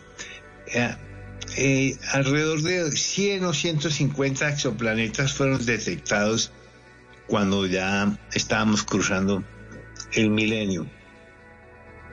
Pero eh, esto ha aumentado porque eh, en 1900, en el año 2009, se lanzó un telescopio espacial diseñado para buscar exoplanetas, pero de una forma distinta y mucho más eficiente. Este telescopio espacial se llama el Telescopio Espacial Kepler y es eh, utiliza un método llamado tránsito, el Kepler. El Kepler es un telescopio, recordemos que los telescopios en el espacio tienen la enorme ventaja de no estar em, como nos sucede a los telescopios en la Tierra, eh, que la atmósfera, nuestra propia atmósfera, obra como un filtro. No, en el espacio eso no sucede tal como está nuestro telescopio espacial James Webb, del cual ya hemos hablado y volveremos a hablar con este tema, y el famoso telescopio espacial Hubble.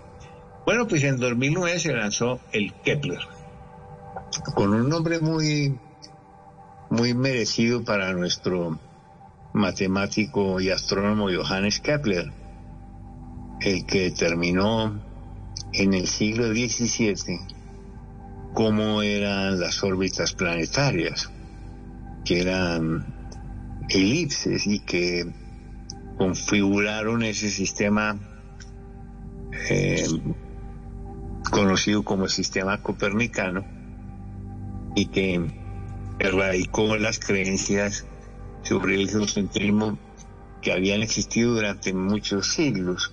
Bueno, que el telescopio espacial Kepler se diseñó para buscar exoplanetas con un método que se llama el método del tránsito.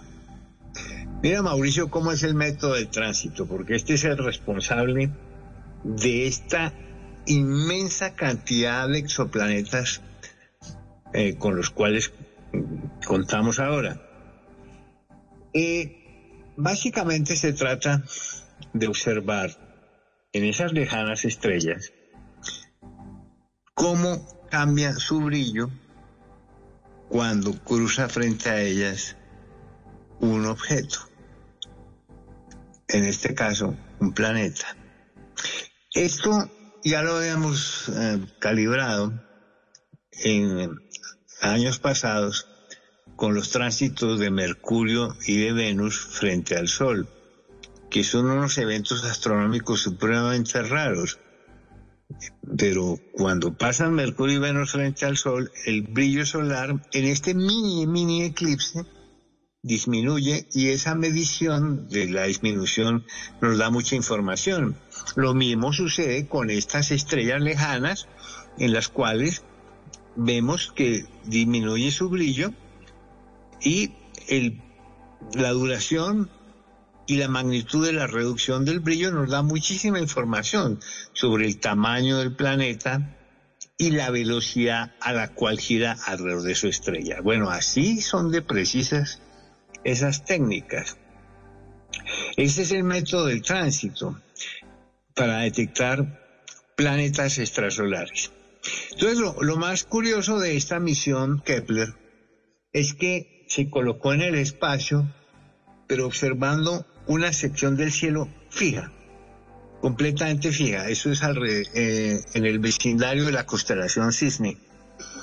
En un área en donde durante varios años fijo, allí, sin moverse, sin, sin, sin cambiar su posición, eh, Kepler observó alrededor de 150 mil estrellas para detectar tránsitos en, en, estas, en estos astros. Pero una, algo muy extraordinario también es que si una estrella no muestra ningún brillo ni ninguna variación en su brillo, no significa que no tenga un, un exoplaneta. Significa que no está cruzando en la alineación frente a la Tierra, frente a nosotros. O sea, para poder detectar un exoplaneta que pasa frente a una estrella, tenemos que estar alineados. Precisamente la Tierra, el exoplaneta y la estrella. Pero si no está alineado, si no, si no aparece en esa alineación perfecta, pues no podríamos detectarlo. No significa que la estrella no tenga exoplaneta. Significa que este método solamente sirve para detectar los exoplanetas que cruzan justo frente a la estrella desde nuestra perspectiva. Pues el número de exoplanetas que hemos encontrado eh, con este método del tránsito es realmente extraordinario. Veamos un inventario de lo que en este momento tenemos de exoplanetas.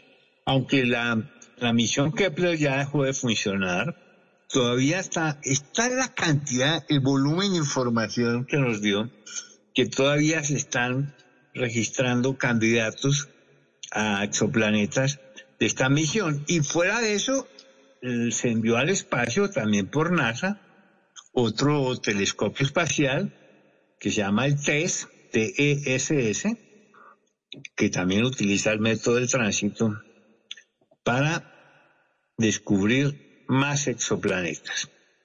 Bueno, yo entré a la página de NASA y ustedes pueden entrar también, ponen NASA exoplanetas y ahí les sale eh, el inventario, cómo estamos hoy. Entonces, primero de noviembre, 5.190 exoplanetas confirmados. ¿Qué cantidad? Y, o sea, 5.190 exoplanetas. Así, ya. Y candidatos a exoplaneta, o sea que todavía necesitan cierta confirmación, 8.954. Y estos 5.190 planetas confirmados están alrededor de 3.882 estrellas. O sea que estamos descubriendo exoplanetas eh, en sistemas múltiples alrededor de estrellas. Nosotros tenemos ocho planetas y hemos descubierto estrellas que tienen también diversos o varios planetas. De estos 5.190 exoplanetas, 3.408 son gigantes, más o menos como Neptuno y como Júpiter, gigantes gaseosos. Y ojo, esto es lo más interesante, 1.587 exoplanetas terrestres, rocosos, posiblemente con núcleo metálico parecidos a Mercurio, a Venus, a Marte y a nuestra propia Tierra. 1587 planetas terrestres. Eso significa que más o menos un 25% de los planetas que se están encontrando son terrestres. Pero voy más allá.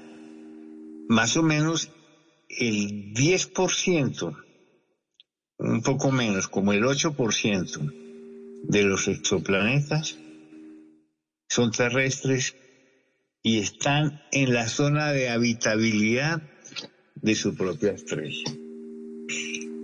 ¿Qué es la zona de habitabilidad? Es el lugar en donde el agua podría sostenerse en la superficie de un planeta en forma líquida. Es el caso de nuestra Tierra, que está en la zona de habitabilidad del Sol. Muy cerca como Venus, como la distancia de Venus al Sol, pues muy caliente. Más lejos, como la distancia de Marte al Sol, pues ya es muy frío. La Tierra está justo en el lugar preciso, ideal y exacto para que el agua líquida en la superficie pueda sostenerse durante toda su vida, toda la vida del planeta.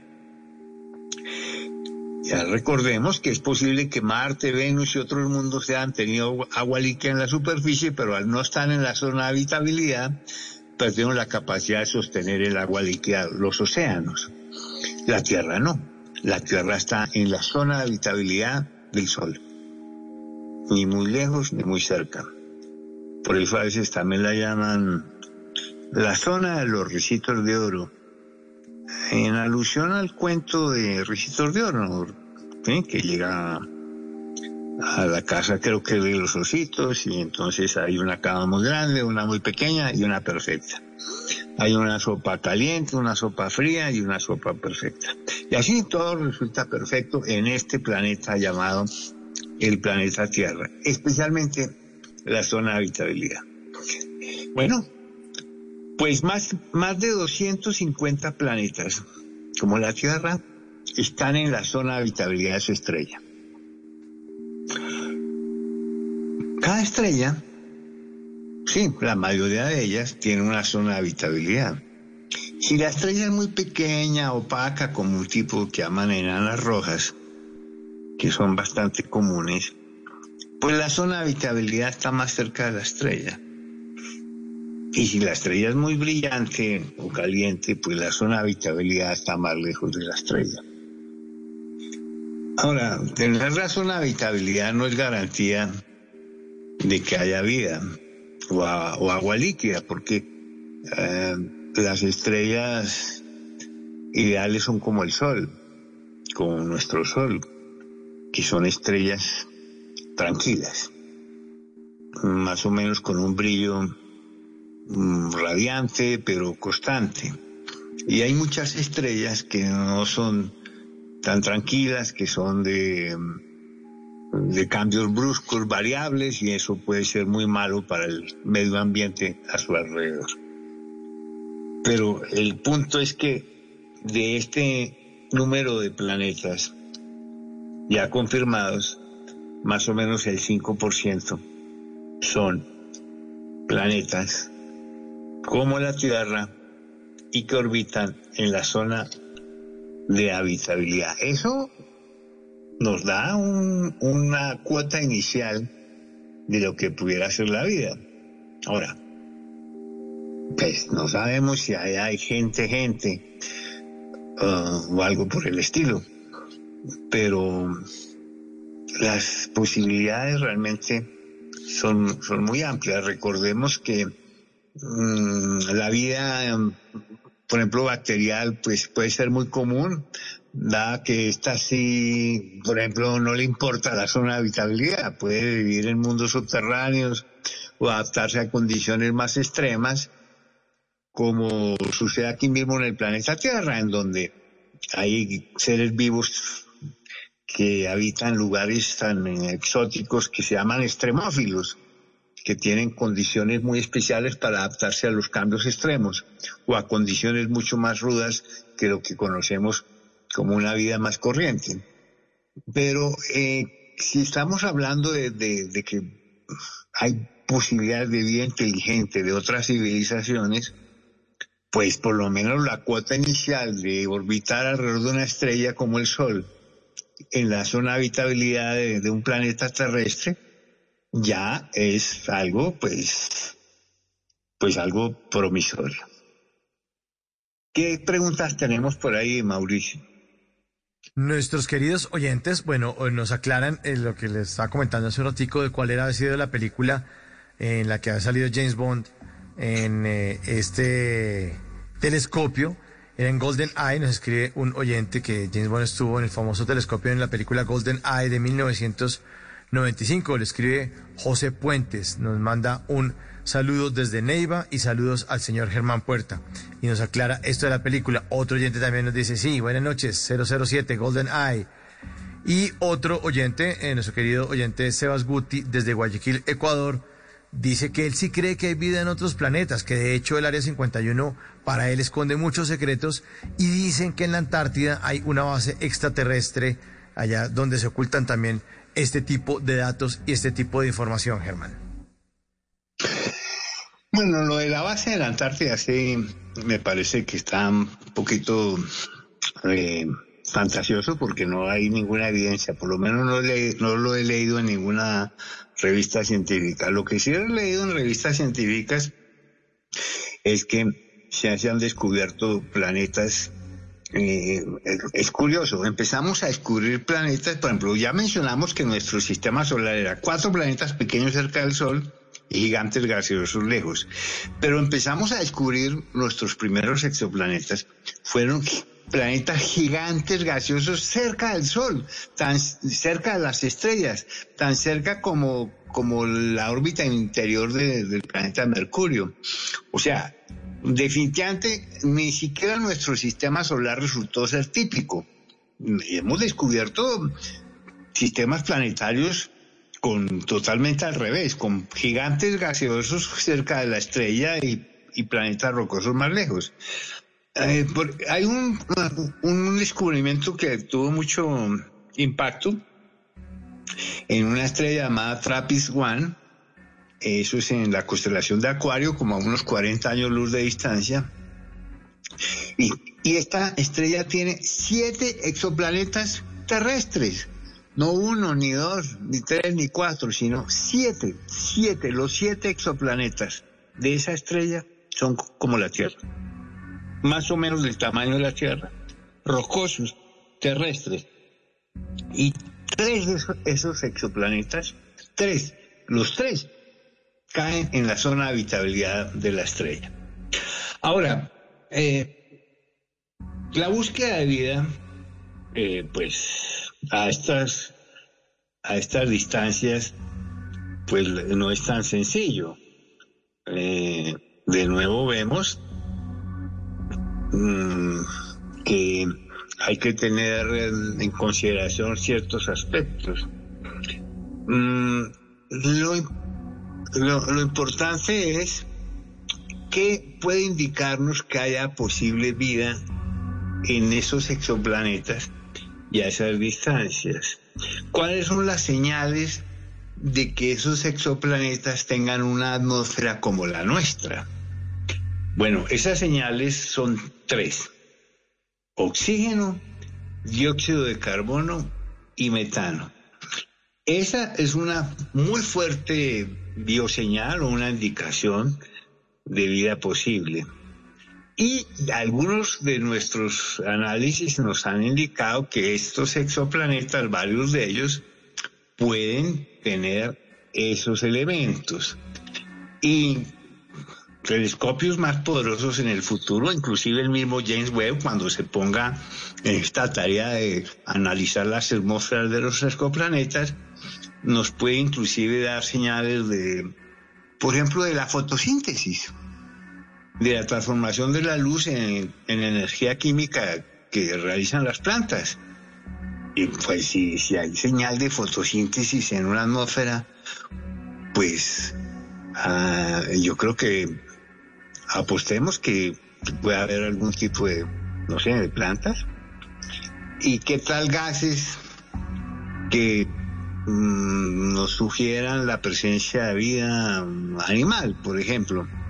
Eh, gases como el metano, que si estuviéramos en la Tierra, muy, si estuviéramos en otro, en otro mundo distante, en una estrella distante, y miráramos al Sol, eh, este es un ejercicio interesante. ¿Qué veríamos? Veríamos que el Sol se mueve porque lo jala Júpiter. Y es posible que también podamos detectar que lo jalan Saturno y los planetas gigantes. Entonces, en otras civilizaciones de otros mundos, si nos están, nos están mirando con métodos como los nuestros, ya saben que este Sol tiene planetas. Bueno, y si usan desde esos astros distantes el mismo método del tránsito y están alineados con nuestro sistema planetario, ya van a detectar que tenemos planetas con atmósfera. Igual, nosotros detectamos esas atmósferas por el mismo método del tránsito. Eh, toda esa información nos llega analizando la luz que recogemos de las estrellas y de esos planetas. Estas son señales, bioseñales. Pero, ¿cuál sería la señal de que hay vida inteligente? Eh, bueno, los científicos de nuevo se fijan en nosotros mismos, en nuestro propio planeta para pensar que hay otro mundo con vida inteligente. Y Mauricio, te va a parecer sorprendente la conclusión a la que llegan los científicos de cómo encontrar una bioseñal de vida inteligente en un mundo tan distante. Es ni más ni menos que la contaminación atmosférica. Tal como nuestro planeta se ha contaminado por dióxido de carbono eh, emitido por todas nuestras fuentes de energía, eh, plantas termoeléctricas, automóviles.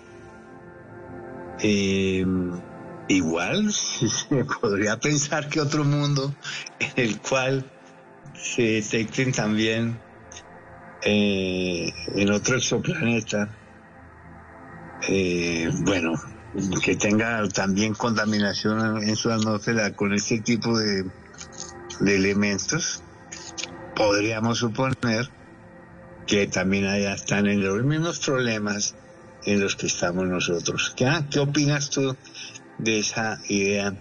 Lo que hoy llaman las tecnoseñales de otros mundos.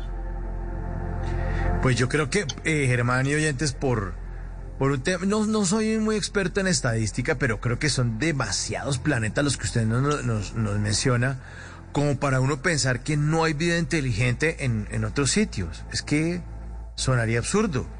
Usted no, nombra unas cifras que uno dice, eh, imposible que en algún lugar de esos no se haya cocinado ese caldo eh, necesario para que exista una vida parecida a la Tierra y para que unos seres que, que seguramente no conocemos, o no sé si nunca vayamos a conocer, o no sé si ya existieron y ya se extinguieron, no hayan tenido una manera de ver el universo o una manera parecida de, razonar eh, y que es la que nosotros llamamos inteligencia.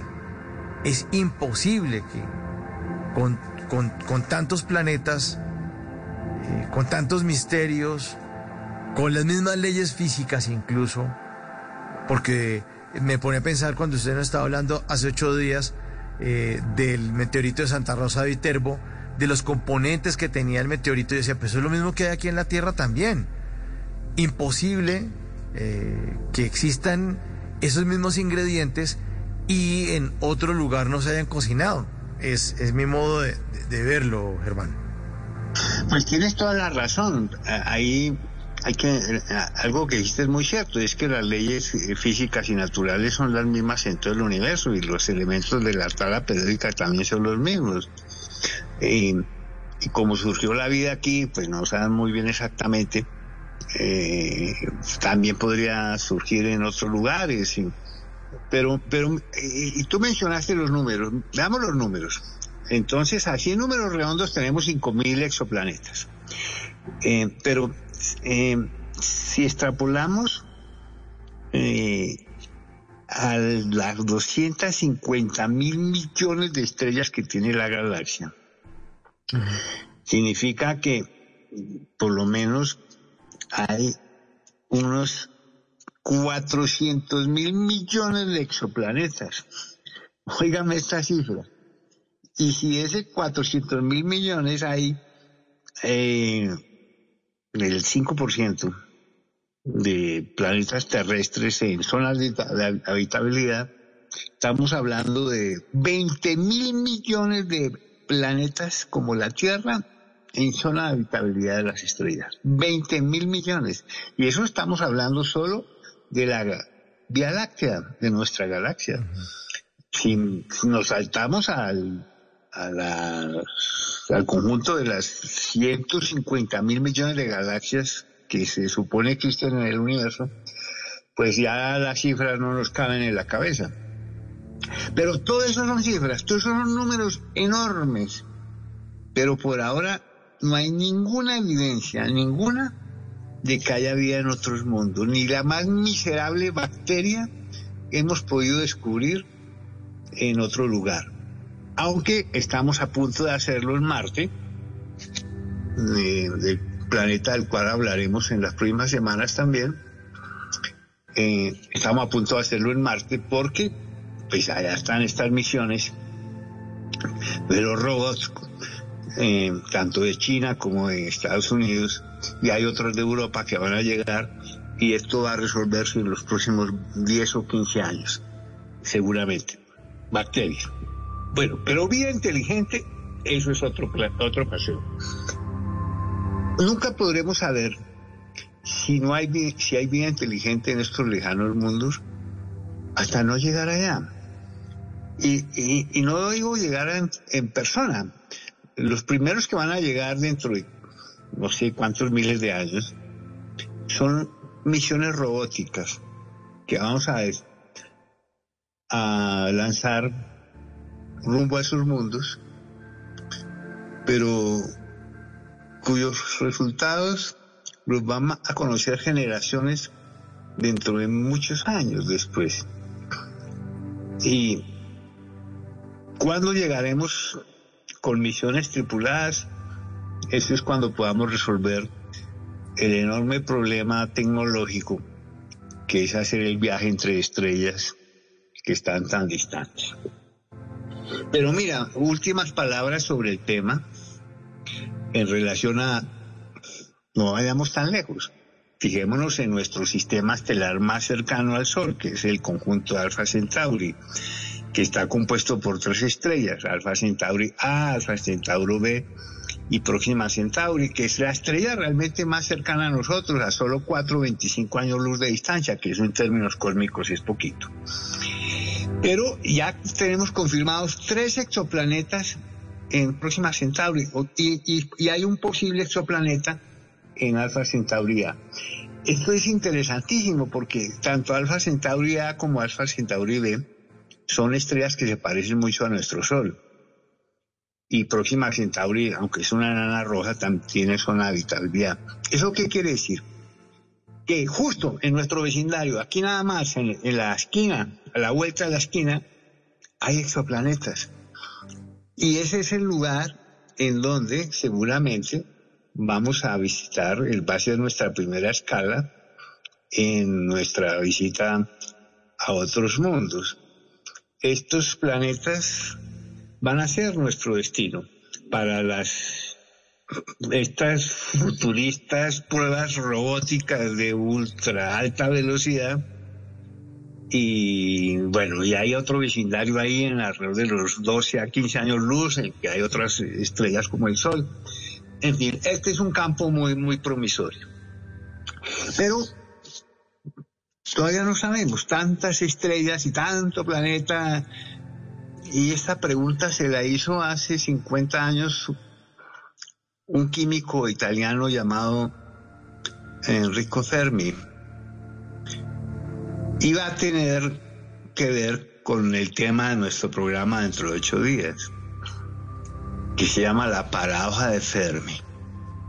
Vamos a hablar dentro de ocho días en Puerta al Universo de esta pregunta que se hizo Enrico Fermi hace más de 50 años, cuando ya se sabía que había todo esto y se sospechaba de toda esta cantidad, este caudal de estrellas y planetas. Y él se hizo esta pregunta, si hay tal cantidad de estrellas y tal cantidad de posibles civilizaciones, ¿por qué no están aquí? Y esta paradoja se conoce también como el gran silencio. ¿Por qué? Puerta al Universo, la paradoja de Fermi. Enrico Fermi. La paradoja de Fermi. Mis redes sociales, Astropuerta en Instagram y Twitter, y mi correo astropuerta.gmail.com. Escríbanme, pídanme información. Tengo montañas de información sobre la posibilidad de vida en otros mundos. Así es que, bueno, Mauricio, en ocho días nos veremos con otro interesante tema en Puerta al Universo por Bla Bla Blue. Sí, señor. Y nos deja Germán esta canción de los Beatles, Across the Universe, a través del universo. Germán Puerta en Bla Bla Blue, Puerta al Universo.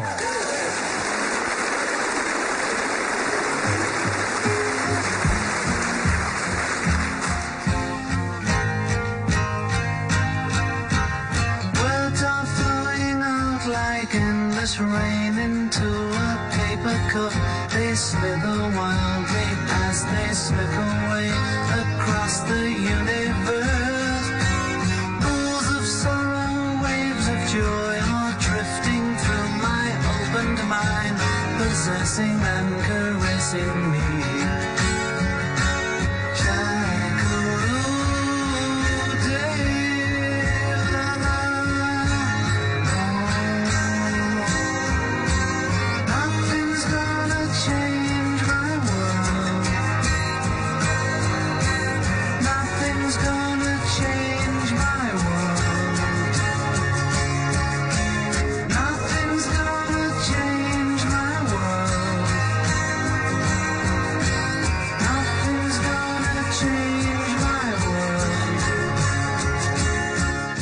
12 de la noche, un minuto. 12, un minuto. Ya está listo Javier Segura con voces y sonidos.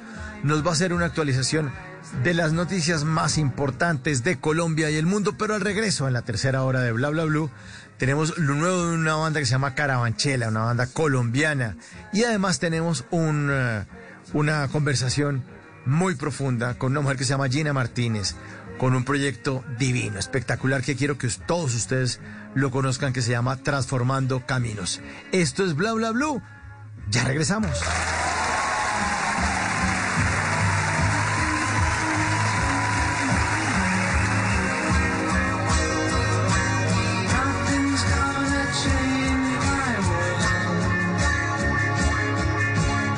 Ignition sequence starts.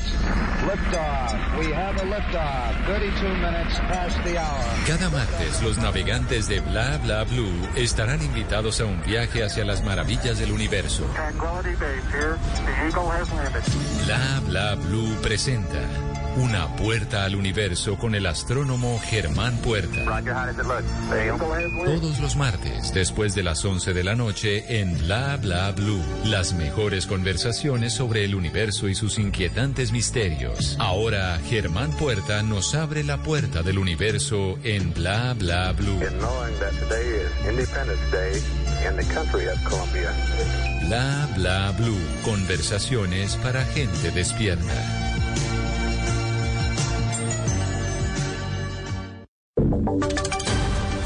Y sonidos de Colombia y el mundo en Blue Radio y bluradio.com, porque la verdad es de todos.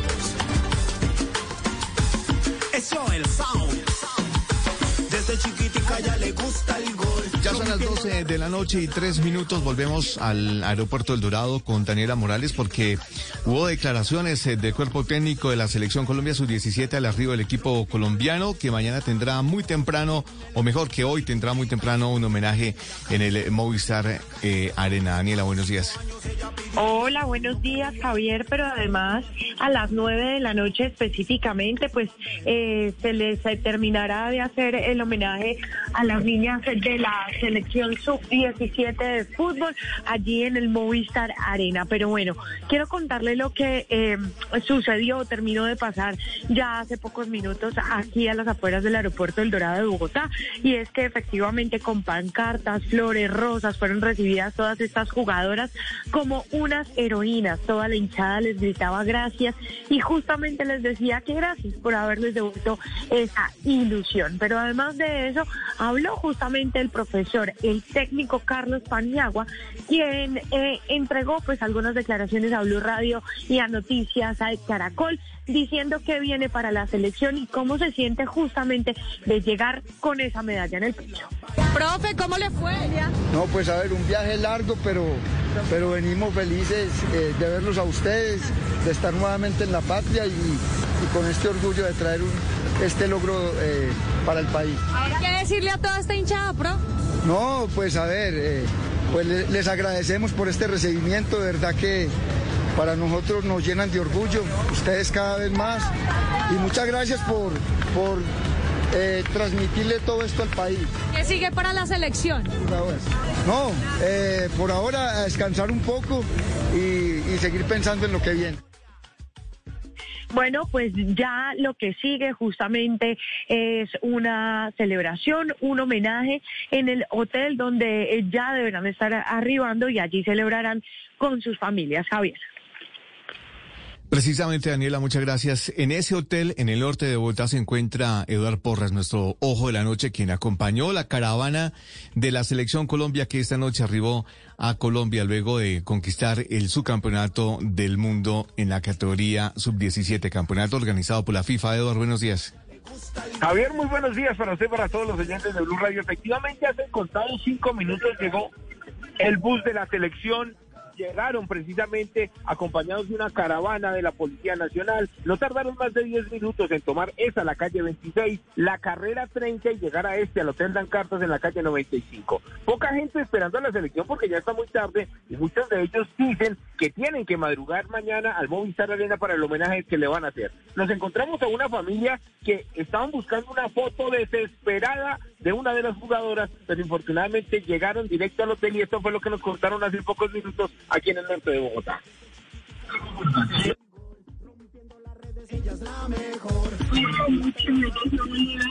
para nosotros las, las mujeres que de Colombia. Todos los partidos. Obvio, tocó. Sí. subcampeones del mundo que pasó. Bueno, fue muy grande porque clasificar a la primera, a la primera sub-17 muy nervioso. ¿Quieres hacer como alguna de ellas? Sí, obvio. Sí. Karen y la familia pues se fueron un poco desilusionadas porque no lograron la fotografía anhelada. Lo cierto es que las niñas ya ingresaron al hotel, las jugadoras de la sub-17 las están esperando mariachi. Palabras y solamente un homenaje de agradecimiento a todas estas niñas subcampeonas del fútbol sub-17 en la India. Seguiremos pendientes de lo que ocurre aquí en el norte de Bogotá. Edward Porras, Blue Radio. Gracias, Eduardo. 12 de la noche y 7 minutos. Le recordamos que este miércoles 2 de noviembre, hacia las eh, 10 y 45 de la mañana, estará la Selección Colombia Sub-17 en el Movistar Arena para recibir ese sentido homenaje tanto de la Federación Colombiana de Fútbol como de los eh, patrocinadores. La Selección Colombia es esperada a esa hora en el escenario que está ubicado en el costado norte del estadio Nemesio Camacho, el Campín. Las puertas se abrirán a partir de las 9 y 30 de la mañana para que los aficionados que quieran hacer parte de este homenaje ingresen de manera organizada y se ubiquen en el primer en el primero y en el segundo eh, nivel de este escenario.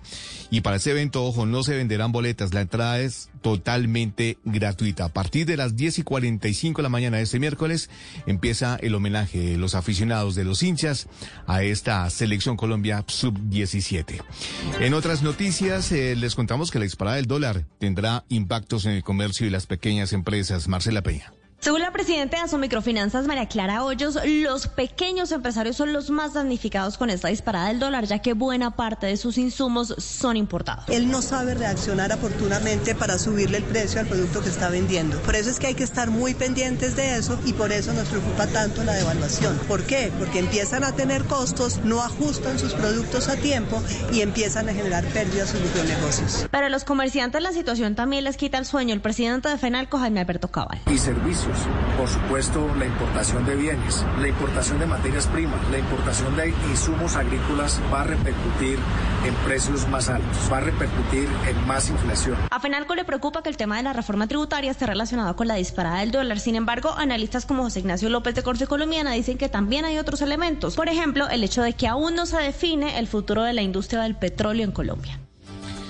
Gracias, gracias eh, Marcela. 12 de la noche y 9 minutos. Cambiamos de tema. Hablamos eh, de temas ahora judiciales porque imputan cargos por acto sexual violento al coronel Frei Patiños, comandante operativo de la policía del Departamento del Atlántico, Ingrid de la Rosa. En audiencia virtual realizada este martes en el Juzgado Segundo Penal Municipal de Soledad de la Fiscalía imputó cargos por acto sexual violento en circunstancias de agravación punitiva al teniente coronel Freddy Leonardo Patiño. El oficial es procesado por supuestamente hacer tocamientos y actos sexuales no consentidos contra una patrullera en noviembre de 2021, cuando él se desempeñaba como comandante operativo de la Policía del Atlántico seccional, a la que también estaba vinculada la víctima. El abuso habría tenido lugar en la oficina de Patiño ubicada en el mismo comando de la policía, donde la patrullera de 32 años fue citada bajo la excusa de una reunión laboral. Sin embargo, el procesado no aceptó los cargos que le imputó el ente acusador. Vale anotar que a raíz de este caso, recientemente la Inspección General de la Policía decidió destituir e inhabilitar por 17 años al coronel Freddy Patiño, pero su defensa apeló la decisión, la cual quedó ahora en manos de la Dirección Nacional de la Policía. Noticias contra reloj en Blue Radio.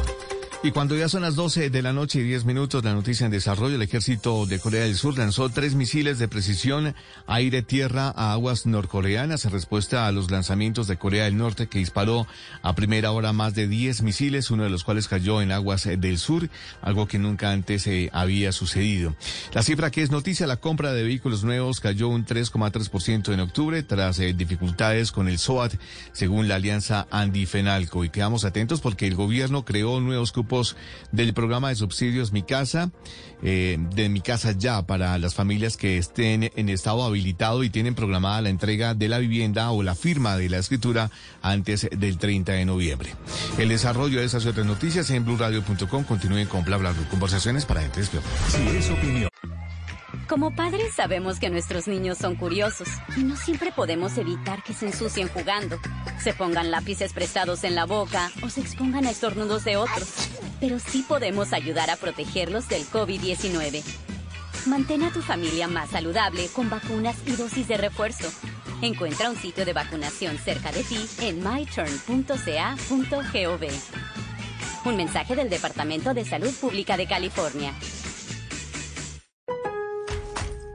En Lowe's comprar pintura trae cuenta. Reciba hasta un 20% de reembolso con el programa MVPs para Pros cuando compras pinturas y tintes HGTV Home de Sherwin Williams, Valspar y más. Visita tiendas o Lowe's.com. Basado en gasto anual mínimo elegible, tarjetas de regalo electrónicas de Lowe's se deben reclamar antes del último día del año calendario, válido hasta el 1231. Aplican otras exclusiones, términos y condiciones. Detalles en Lowe's.com diagonal L diagonal Pro Loyalty Terms. ¿Cuáles son los alcances y cuál es la importancia de que Maduro y Petro se hayan reunido? Es mejor tener relaciones, es más fácil frente a un problema fronterizo o un problema económico o un problema de X o Y, pues que el presidente de la República o el canciller llame al canciller y le diga, oye, mira, ¿qué está pasando aquí? Tenemos un problema, hay que solucionarlo. A esta cosa del cerco diplomático que, como decía Álvaro Borrero, pues fue una locura, eso no salió bien, eso no funcionó, Venezuela se le hizo mucho daño, Colombia sufrió muchísimo en términos de de economía y de exportaciones. Sufrieron una cantidad de venezolanos pasando a diario esa frontera para venir a conseguir, no sé, una caja de huevos. Si es humor, Los dejo con esta profunda pregunta. Oye, ¿por qué será que todas las viejitas pagan una bisagra? ¿Por Cuando así? no están en la puerta, están en la ventana. ¿Qué le pasa? Voz Populi, de lunes a viernes desde las 4 de la tarde. Si es opinión y humor, está en Blue Radio, la alternativa. Las noches, la única que no se cansa es la lengua. Por eso, de lunes a jueves a las 10 de la noche empieza Bla Bla Blue, con invitados de lujo. Hola mis reciclamores, ¿cómo están? Los saludo nada más y nada menos que la Marce, la primera recicladora youtuber. Hola amigos de Blue, los saluda Julio César Herrera. Queridos amigos y amigas, les saluda Lady Noriega. Los saluda Julio Rodríguez el Nené. Les saluda Jorge Duque Linares. Saluda Georgina Ruiz Sandoval Goga. Con buena música, con historias que merecen ser contadas, con expertos en esos temas que desde nuestra casa tanto nos inquietan y con las llamadas de los oyentes que quieran hacer parte de este espacio de conversaciones para gente despierta. Bla bla blue. De 10 de la noche a 1 de la mañana. Bla bla blue. Porque ahora te escuchamos en la radio. Me cansé de ya me cansé de y que me digas no, que me digas no.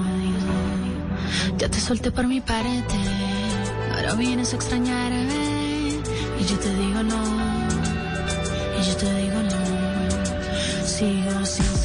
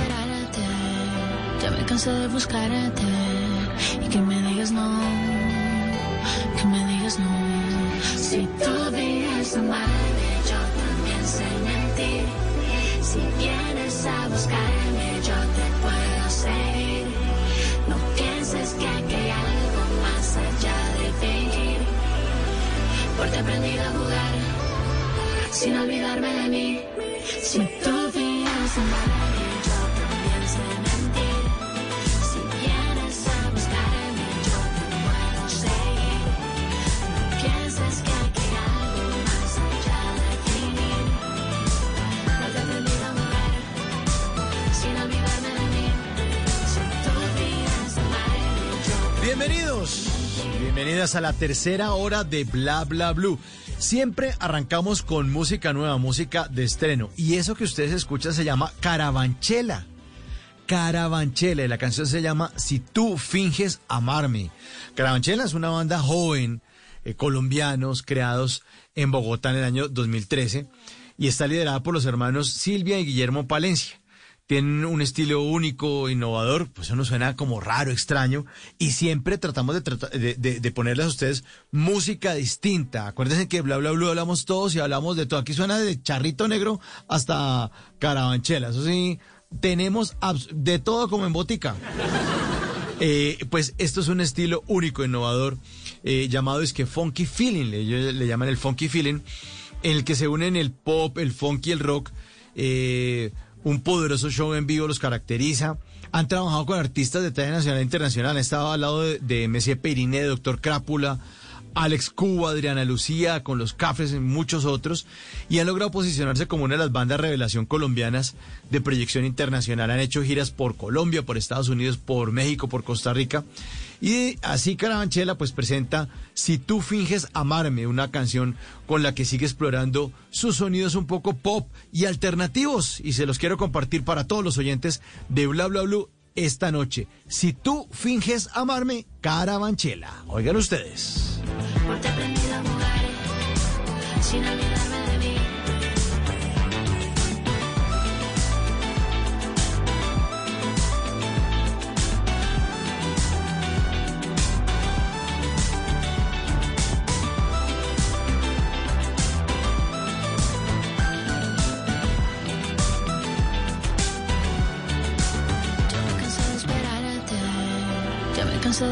Y en esta tercera hora también queremos traerles a todos ustedes o a una mujer que está transformando caminos, los caminos de muchas personas, impactando con sus ideas y con su trabajo.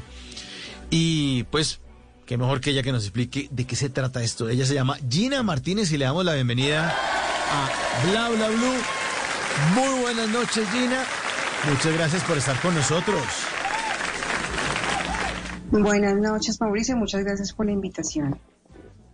Bueno, Gina, eh, nos encontramos con que usted es- tiene algo y una idea que ya la está desarrollando, que está funcionando muy bien, que se llama Transformando Caminos.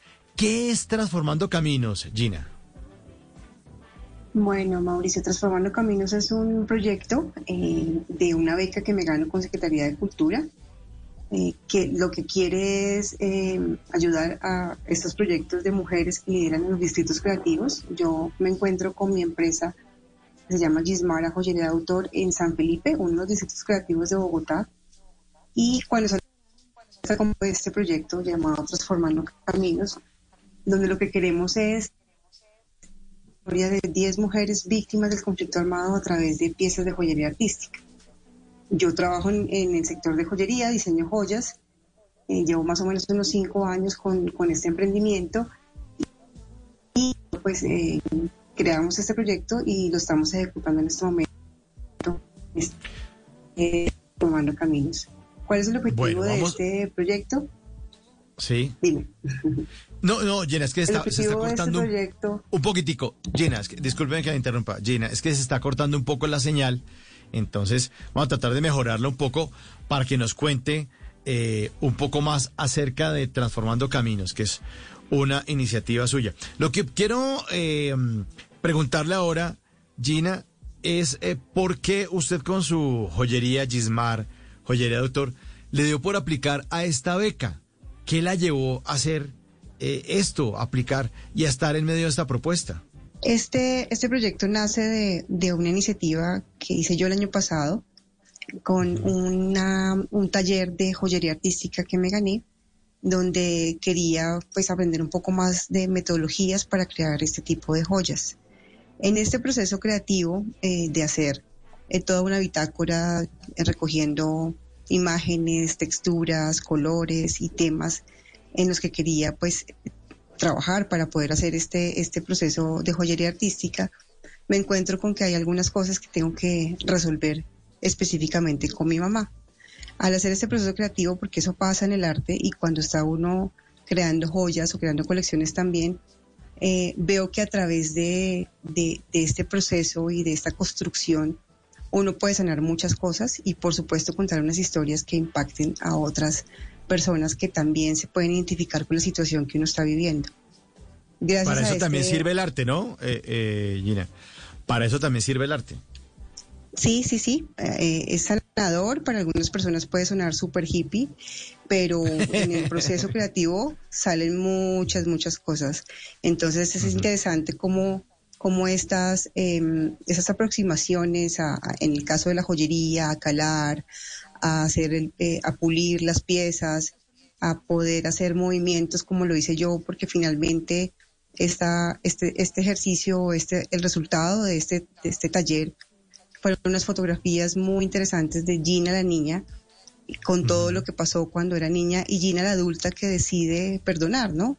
Es un regalo que finalmente me di porque el perdón es un pero empiezo un proceso de perdón hacia todo lo que pasó con mi madre y con el que cargué durante más de 20 años.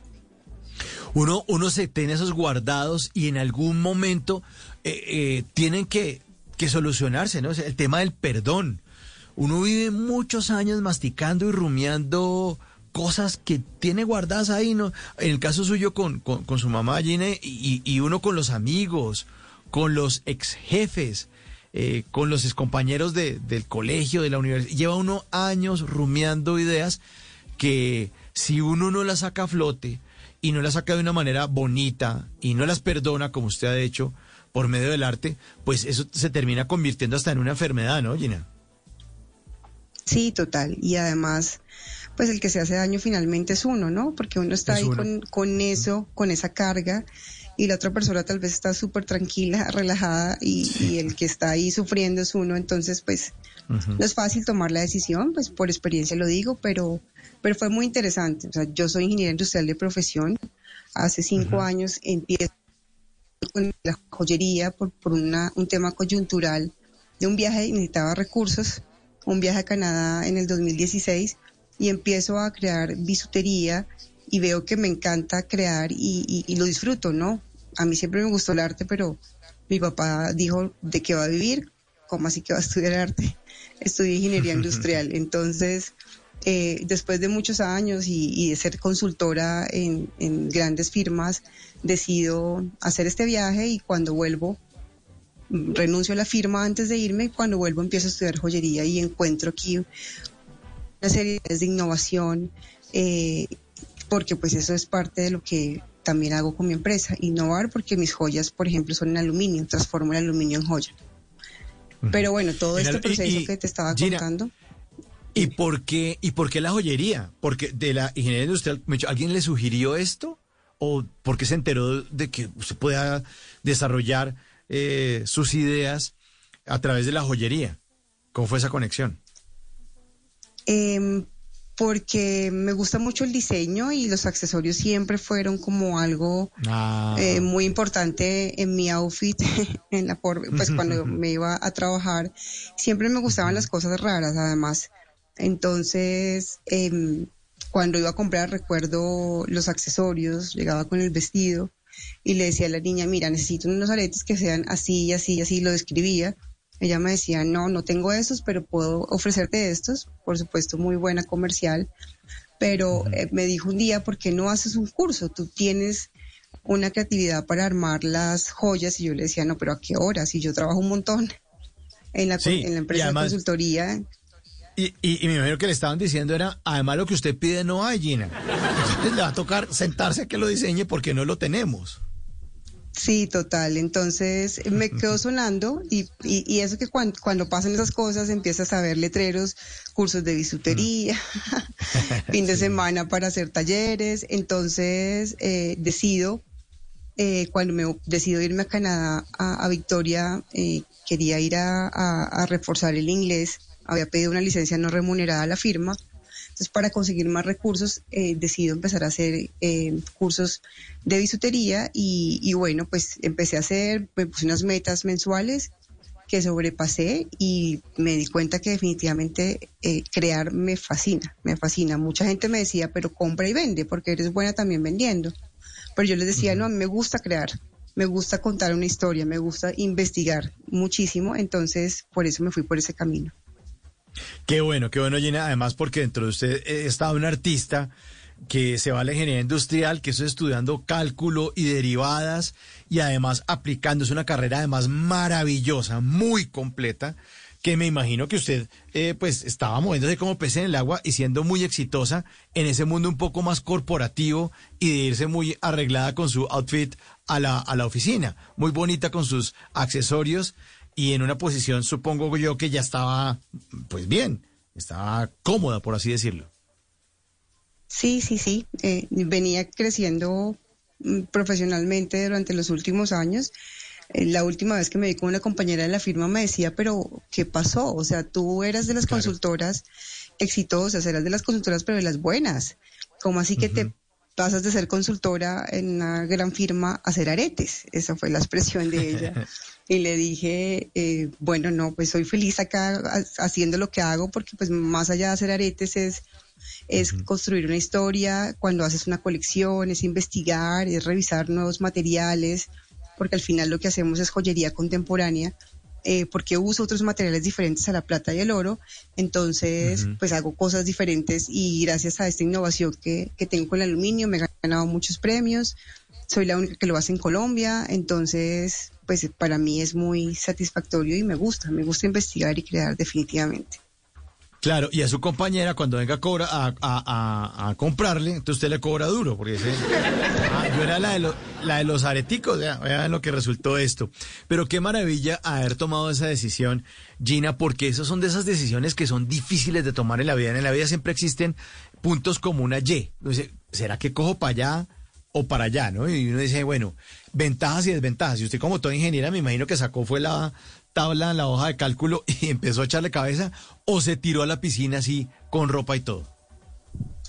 No, pues sí hice eh, toda mi investigación alrededor de eso, pero me acuerdo que cuando tomé la decisión de renunciar a la firma, nosotros en la firma tenía, teníamos unos eh, como consejeros, ¿no? A medida que uno va subiendo, escalando en este tipo de organizaciones, pues tiene una persona que, que lo va llevando como de la mano y, y ayudándole pues a que se cumpla con las metas definidas cada, en cada, cada año, ¿no? Que se, se propone uno. Y me dijo, pues, ¿te vas, tomaste decisiones? Yo le dije, sí. Eh, ¿Te vas de valiente?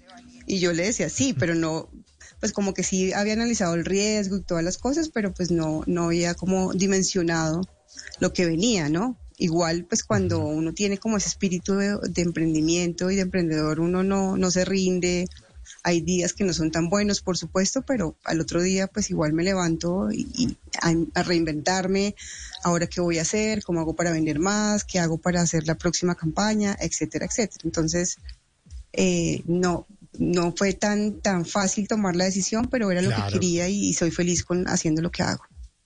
Qué maravilla. Y además, eh, tomar la decisión de irse, además por la carretera destapada. Porque es que una cosa es que usted coja el celular y llame en nombre de la firma o de la consultoría para la cual trabajaba. Todo el mundo le corre, le pasa la cotización. Y sí, para arriba, para abajo, ingeniera, todo.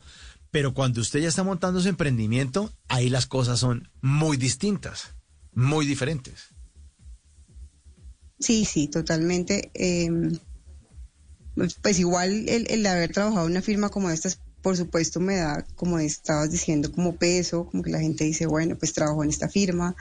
Eh, pero bueno, eh, al final ese, ese equilibrio que tengo hoy en día, como desarrollando como la parte artística, que es lo que estoy haciendo en este tiempo, pero teniendo también esa parte estructurada de la ingeniería, racional, hace que, que definitivamente tenga como un buen, un buen perfil alrededor de, no ser a veces tan tan romántica, porque uno tiende a, a, ser muy romántico cuando está creando, sino también ver eh, esto no es rentable, estos tiempos de mano obra no están funcionando, eh, está muy linda la pieza, pero, pero no, no funciona, los costos no me dan, los tiempos de sacar esta pieza al mercado pueden ser muy largos y, y, pues tener inventarios, es generar más dinero. Bueno, ahí está la ingeniería industrial.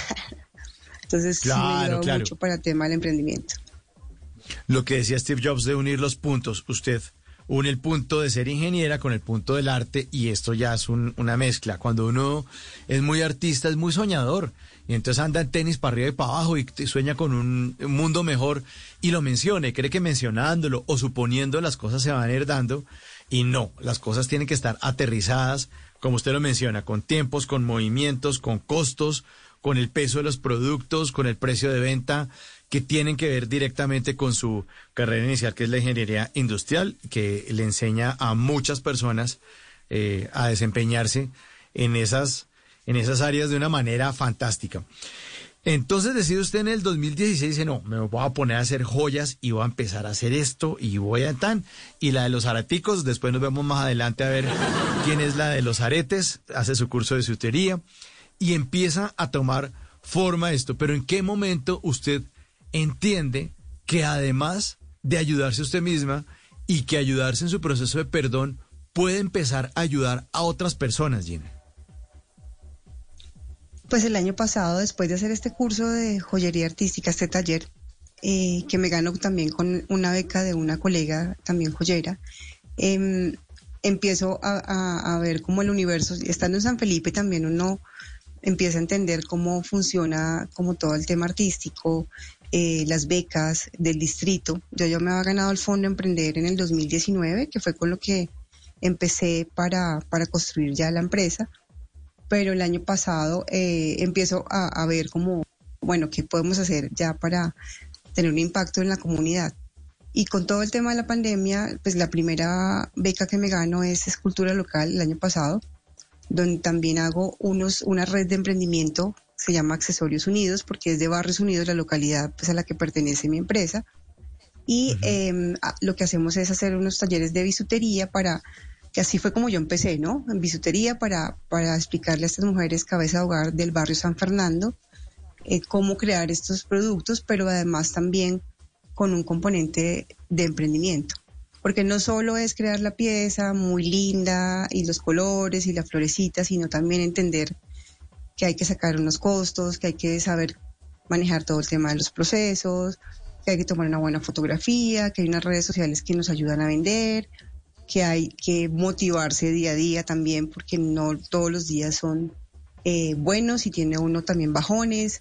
Eh, todas las características que tenemos como estas dos líneas para hacer como un complemento de esta red de mujeres que también ha venido creciendo y que a raíz de este, esta beca de escultura local empiezo como todo esto que ya he aprendido yo y que lo que quiero es empezar a compartirlo a otras personas y en especial pues mujeres como lo he venido haciendo.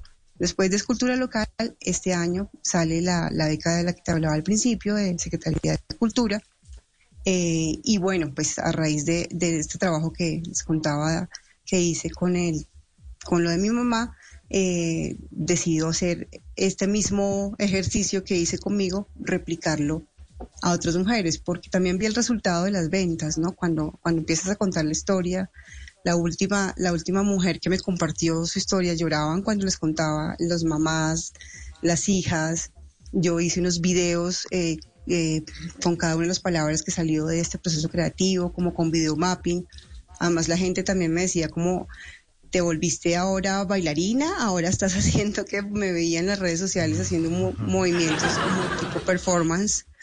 Eh, pero nada, yo simplemente que quiero mostrar la joyería de una manera diferente y siempre me estoy inventando cosas para que no sea lo mismo de la vitrina, de la pared, que funciona muy bien, pero también hay otras maneras y otros formatos artísticos que he aprendido en San Felipe y compartiendo con todos esos artistas en, el distrito para mostrar la joyería de una manera diferente. Entonces, en todo este, eh, este proceso, pues decido presentarme a esta beca y aquí la beca tenía un componente importante que era de cultura de paz, de sostenibilidad ambiental y todo lo que tiene que ver con la equidad de género.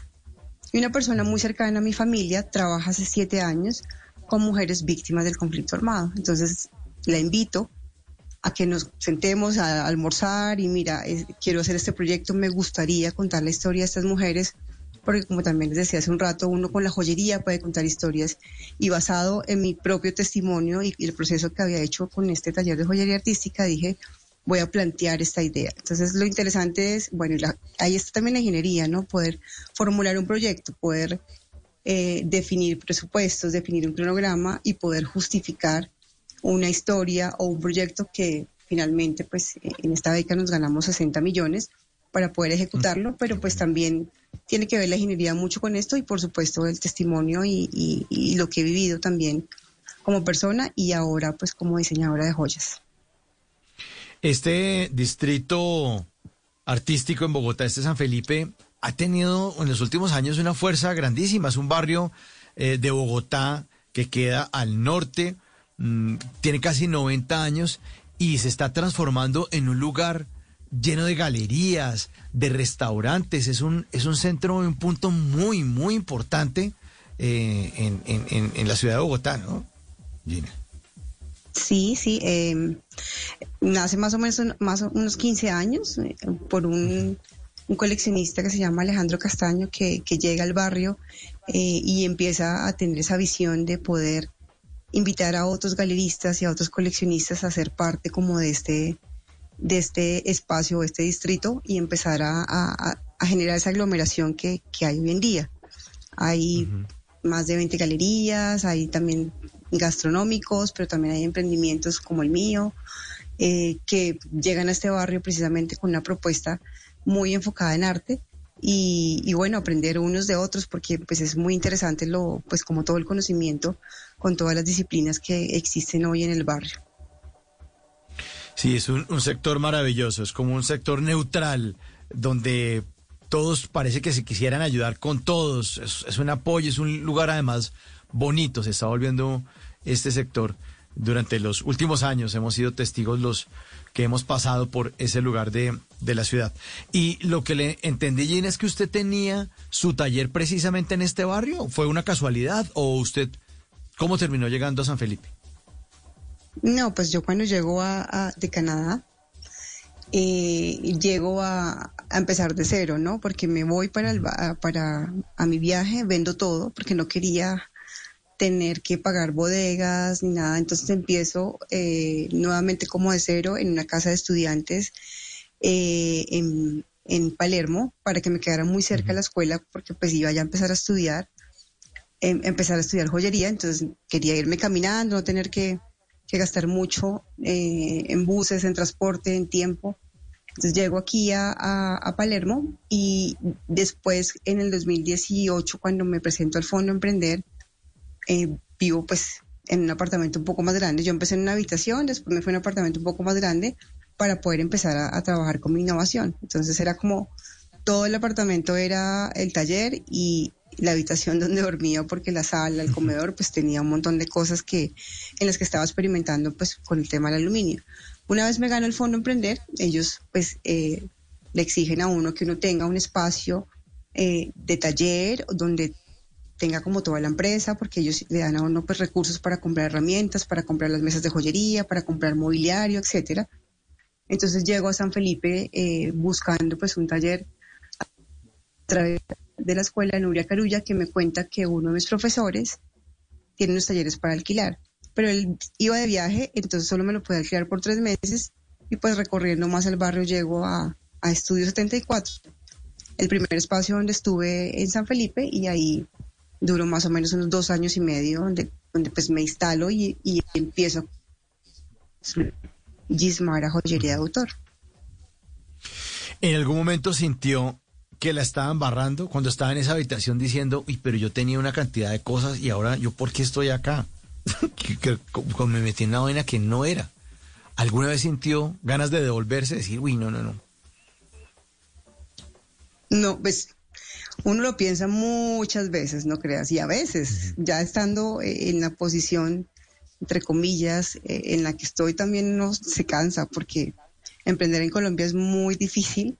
Sin embargo, y esto también va a sonar muy cliché, la pasión que tiene uno por hacer las cosas, por lo que, por lo que está haciendo en este momento, en, en mi caso, pues eh, es lo que me, me da la fuerza para seguir, porque no es tan fácil muchas veces hacer esto. Pues muchos amigos me decían, pero ¿por qué le gusta comer de la que sabemos?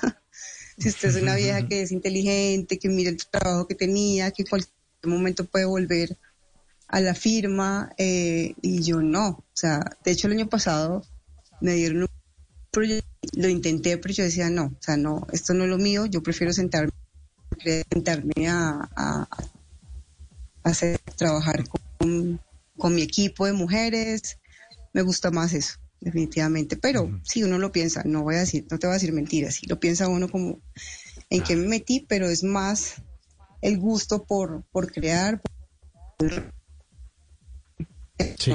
Por- bueno, por crear, sí, por aportar, además, y por solucionar muchas cosas, como nos está contando usted que tenía guardadas ahí en el corazón y se transforma esto en arte, en una pieza de joyería.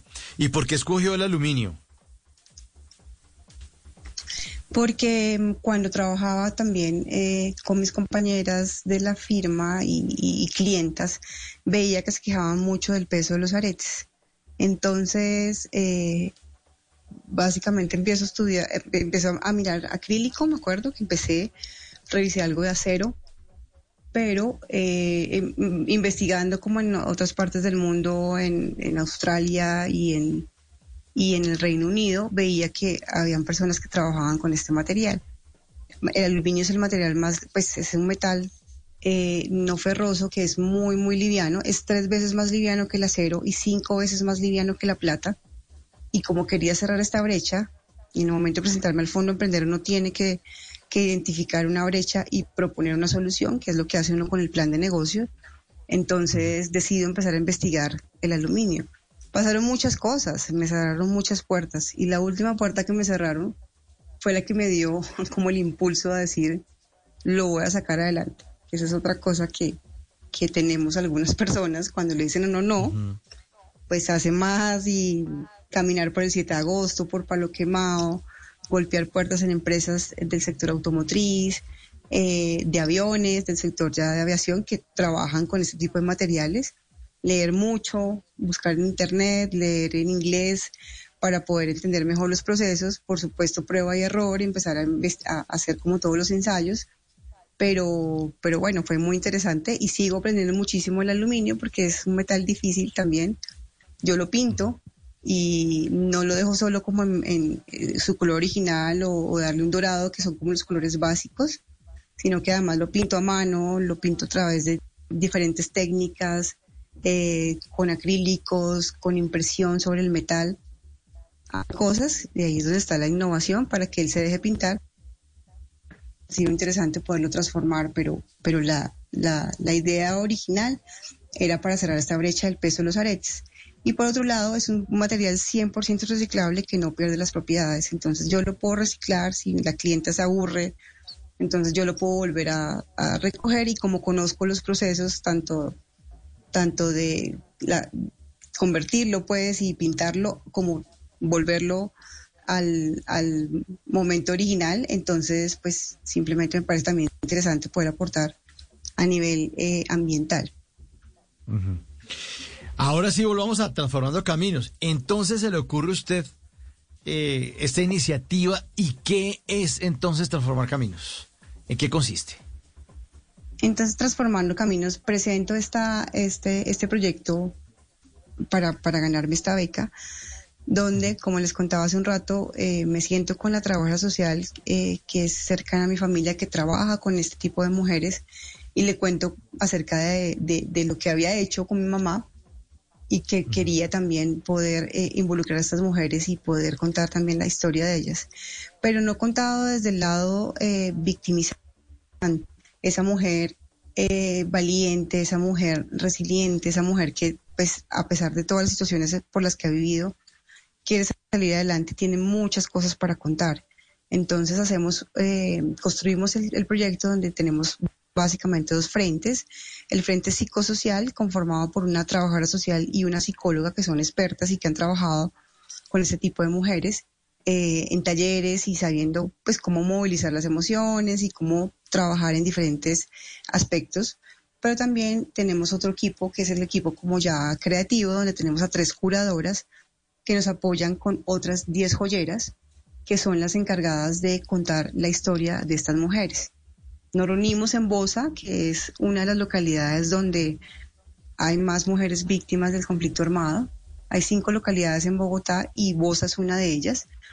Eh, la trabajadora social vive allá y conoce pues mucho la comunidad, entonces decidimos hacerlo allá y en San Felipe. Hacemos, hacemos diferentes talleres, siete talleres que nos permitieron conocernos, eh, sobre todo la, joyera con su caminante. las hemos llamado caminantes para no etiquetarlas con, con el nombre de víctimas o de sobrevivientes, pero como este proyecto se llama Transformando Caminos, decidimos ponerle el, nombre de caminantes.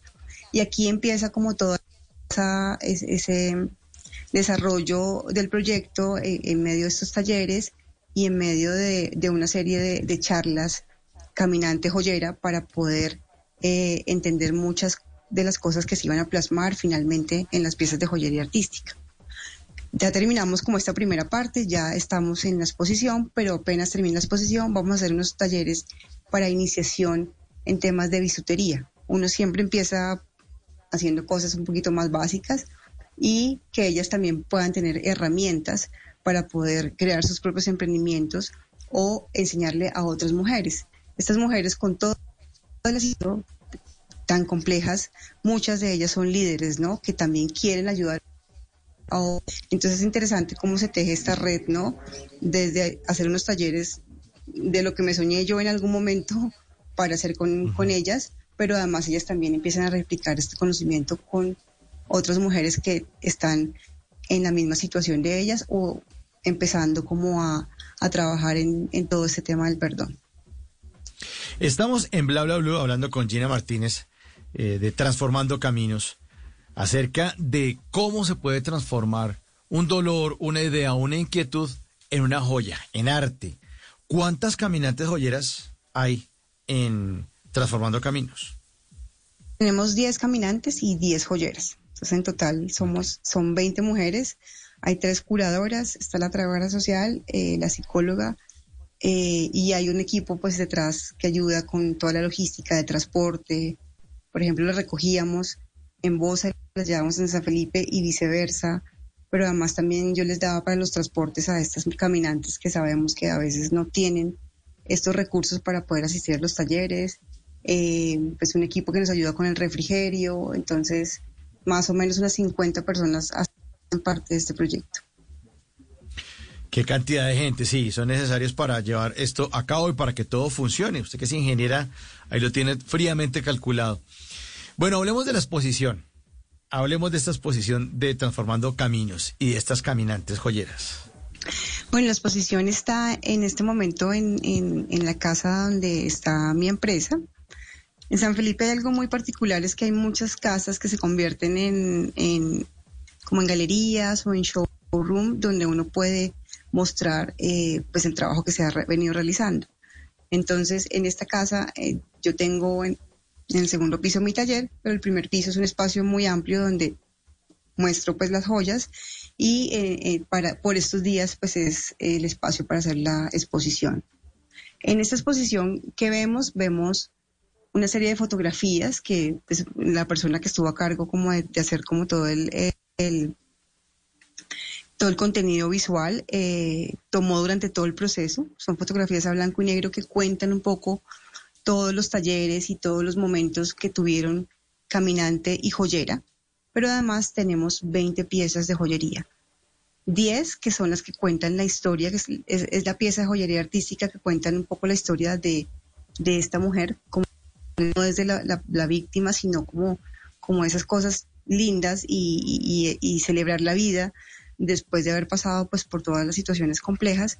Pero además también hay otra pieza que es un amuleto, un amuleto que la joyera le regala a su caminante como símbolo de, todo agradecimiento por un lado por dejarnos contar esa historia, pero además también que se vuelva como, como una pieza de todas esas cosas lindas que tienen.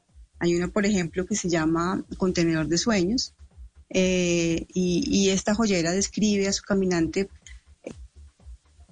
esta, esta caminante líder, ella, por ejemplo, es una de las lideresas de, de, Bosa, pero además con una característica que siempre llegaba con un bolso como lleno de cosas. Pero además cuando tú la escuchabas hablar, hablaba de sus sueños, de conocer otros países. Hace poco terminó carrera eh, de abogada, como con esas ganas de, vivir y de seguir haciendo muchas cosas, tanto por ella como por su, su comunidad. Era muy, muy, muy lindo escucharla.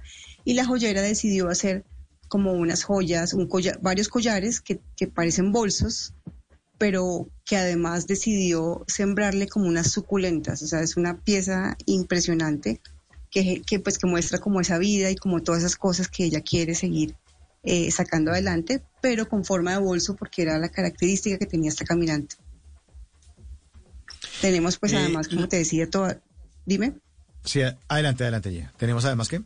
No, no, tenemos entonces cada una de estas joyeras eh, muestra estos amuletos que finalmente los vamos a entregar una vez termine la exposición. termina el 12 de noviembre, me están diciendo que la deje unos días más, estamos revisando pero el 12 de noviembre es el día para cerrar esta exposición y la siguiente semana nos vamos a reunir en, un, en, una, en una reunión íntima donde vamos a hacer la entrega de esos amuletos, joyeras a caminantes, como para cerrar este, este primer ciclo y comenzar con los cursos de bisutería de los que te hablaba hace un rato. Ya, eh, los oyentes de Bla Bla Blue que estén de aquí al 12 de noviembre eh, interesados en visitar esta exposición, ¿cuál es la dirección exacta? Eh, porque hablamos de- del distrito San Felipe, pero ¿cuál es la dirección exacta de la exposición? Nos encontramos en la carrera 23, número 7327. Es una casa eh, de rejas azules. Aquí podrán visitar esta exposición de miércoles a sábado de 2 de la tarde a 7 de la noche. Ahí estamos atendiéndolos para contarles pues eso y todo lo que, el resultado de lo que hicimos con, con este proyecto Transformando Caminos. Y la idea es que los interesados pues puedan adquirir alguna de esas piezas hermosas que han hecho estas joyeras. Sí, porque además también otra de las cosas que, que tiene la beca es que también queremos reactivar la economía, ¿no?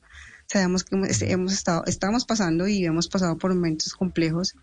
Entonces cada una de las joyeras también lleva piezas un poco más comerciales y las personas que les gusta el trabajo desde el lado artístico también pueden llevarse otra joya de cada una de, de las marcas de las joyeras. Entonces eh, es tratar de que todos, todos aquí ganemos eh, en cuanto también en reactivación económica de, de- de las empresas.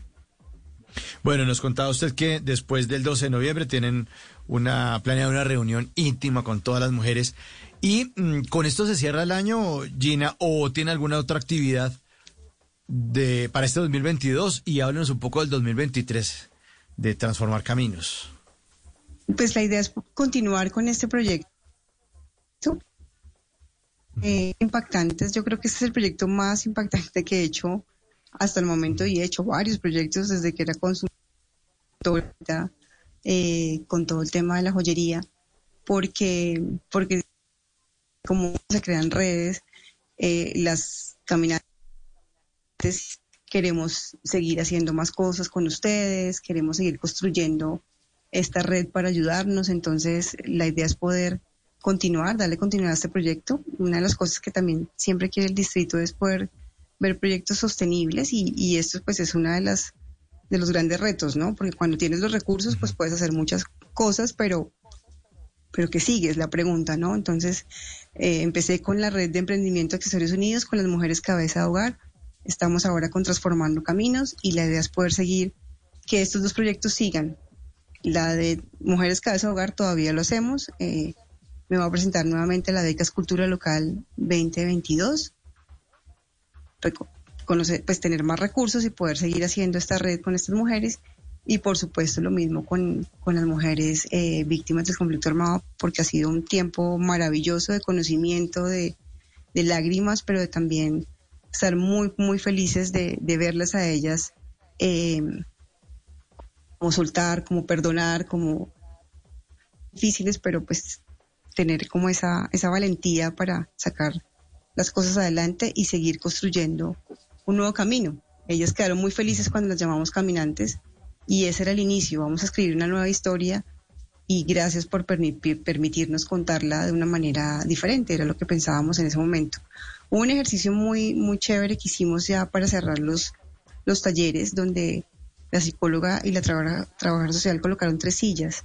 Una de cómo llegué, cómo me sentí, era otra silla con, con ese letrerito, y la tercera silla, cómo me voy. Y una de ellas, eh, que fue víctima de, de violencia sexual, eh, muy, muy querida, eh, decía, listo, yo llegué con una expectativa de aprender a hacer joyas y de cómo voy a, qué voy a aprender pues para salir adelante y para tener más recursos, que básicamente muchas llegan como con esa expectativa.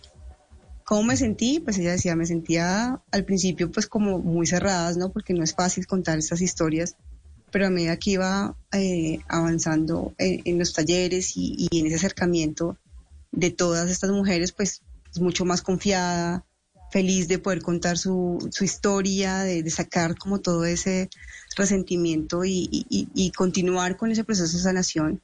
Pero al final, la, la, la última pregunta. Entonces ella decía, aprendí muchas cosas en los talleres, fueron momentos muy, muy gratificantes, pero aprendí que las joyas, las verdaderas joyas, somos nosotras. Y eso para todos fue como, wow, o sea, muy, muy chévere.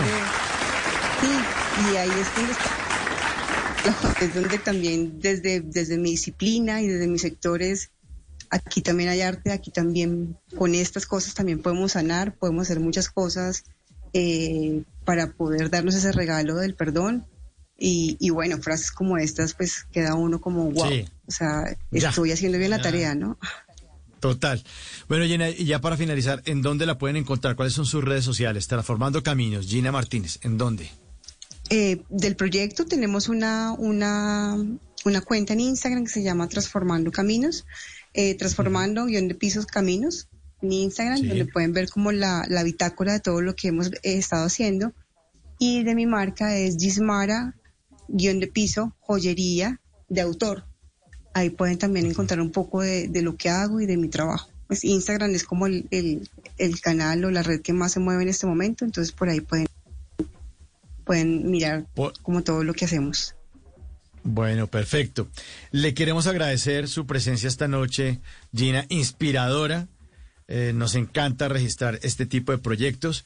Y ya como usted ya volvió buena oyente de Bla Bla Blue, pues la despedimos con una canción que tiene que ver con algo de lo que nos contó. Sobre todo para su amiga que decía que usted iba a hacer aretes. Aquí están los aretes de la luna para Gina Martínez. Felicitaciones y feliz resto de noche, Gina. Muchas gracias. Gracias, Mauricio.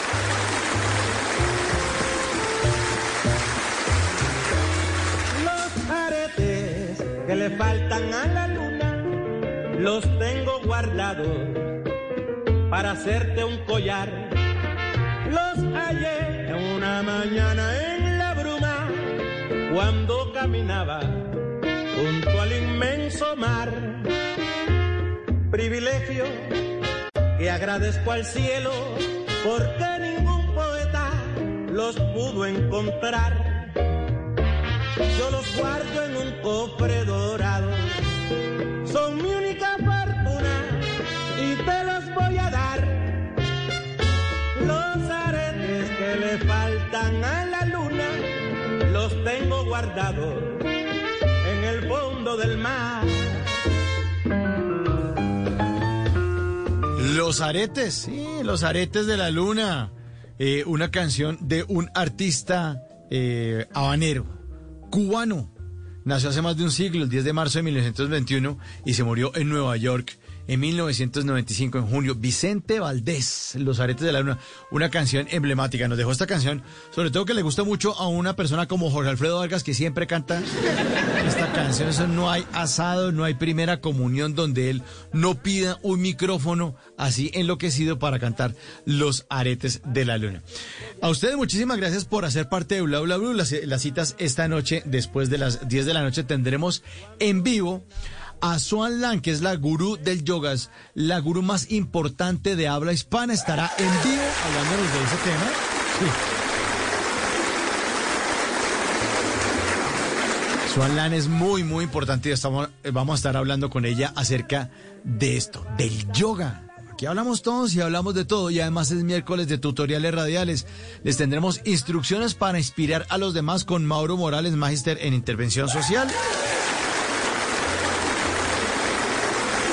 Música de los años 90, porque los miércoles en Bla Bla Blue son música, son miércoles de música de los años 90, así que el programa va a estar muy, muy chévere. Ya está listo Javier Segura con voces y sonido, nos va a hacer una actualización de las noticias más importantes de Colombia y el mundo. En el Control Master, el señor Andrés Bernal, la producción es de Diego Garibello y mi nombre es Mauricio Quintero, que siempre los espera aquí, de lunes a jueves, de 10 de la noche a 1 de la mañana, en esto que se llama Bla Bla Blue, conversaciones para gente como todos ustedes, gente muy despierta. Hasta entonces, chao, chao, gracias. Step into the world of power, loyalty, and luck. I'm gonna make him an offer he can't refuse. With family, cannolis, and spins mean everything. Now, you wanna get mixed up in the family business. Introducing The Godfather at ChumbaCasino.com. Test your luck in the shadowy world of the Godfather slot. Someday, I will call upon you to do a service for me. Play the Godfather, now at ChumbaCasino.com. Welcome to the family. No purchase necessary. VGW Group. Void where prohibited by law. 18 plus. Terms and conditions apply.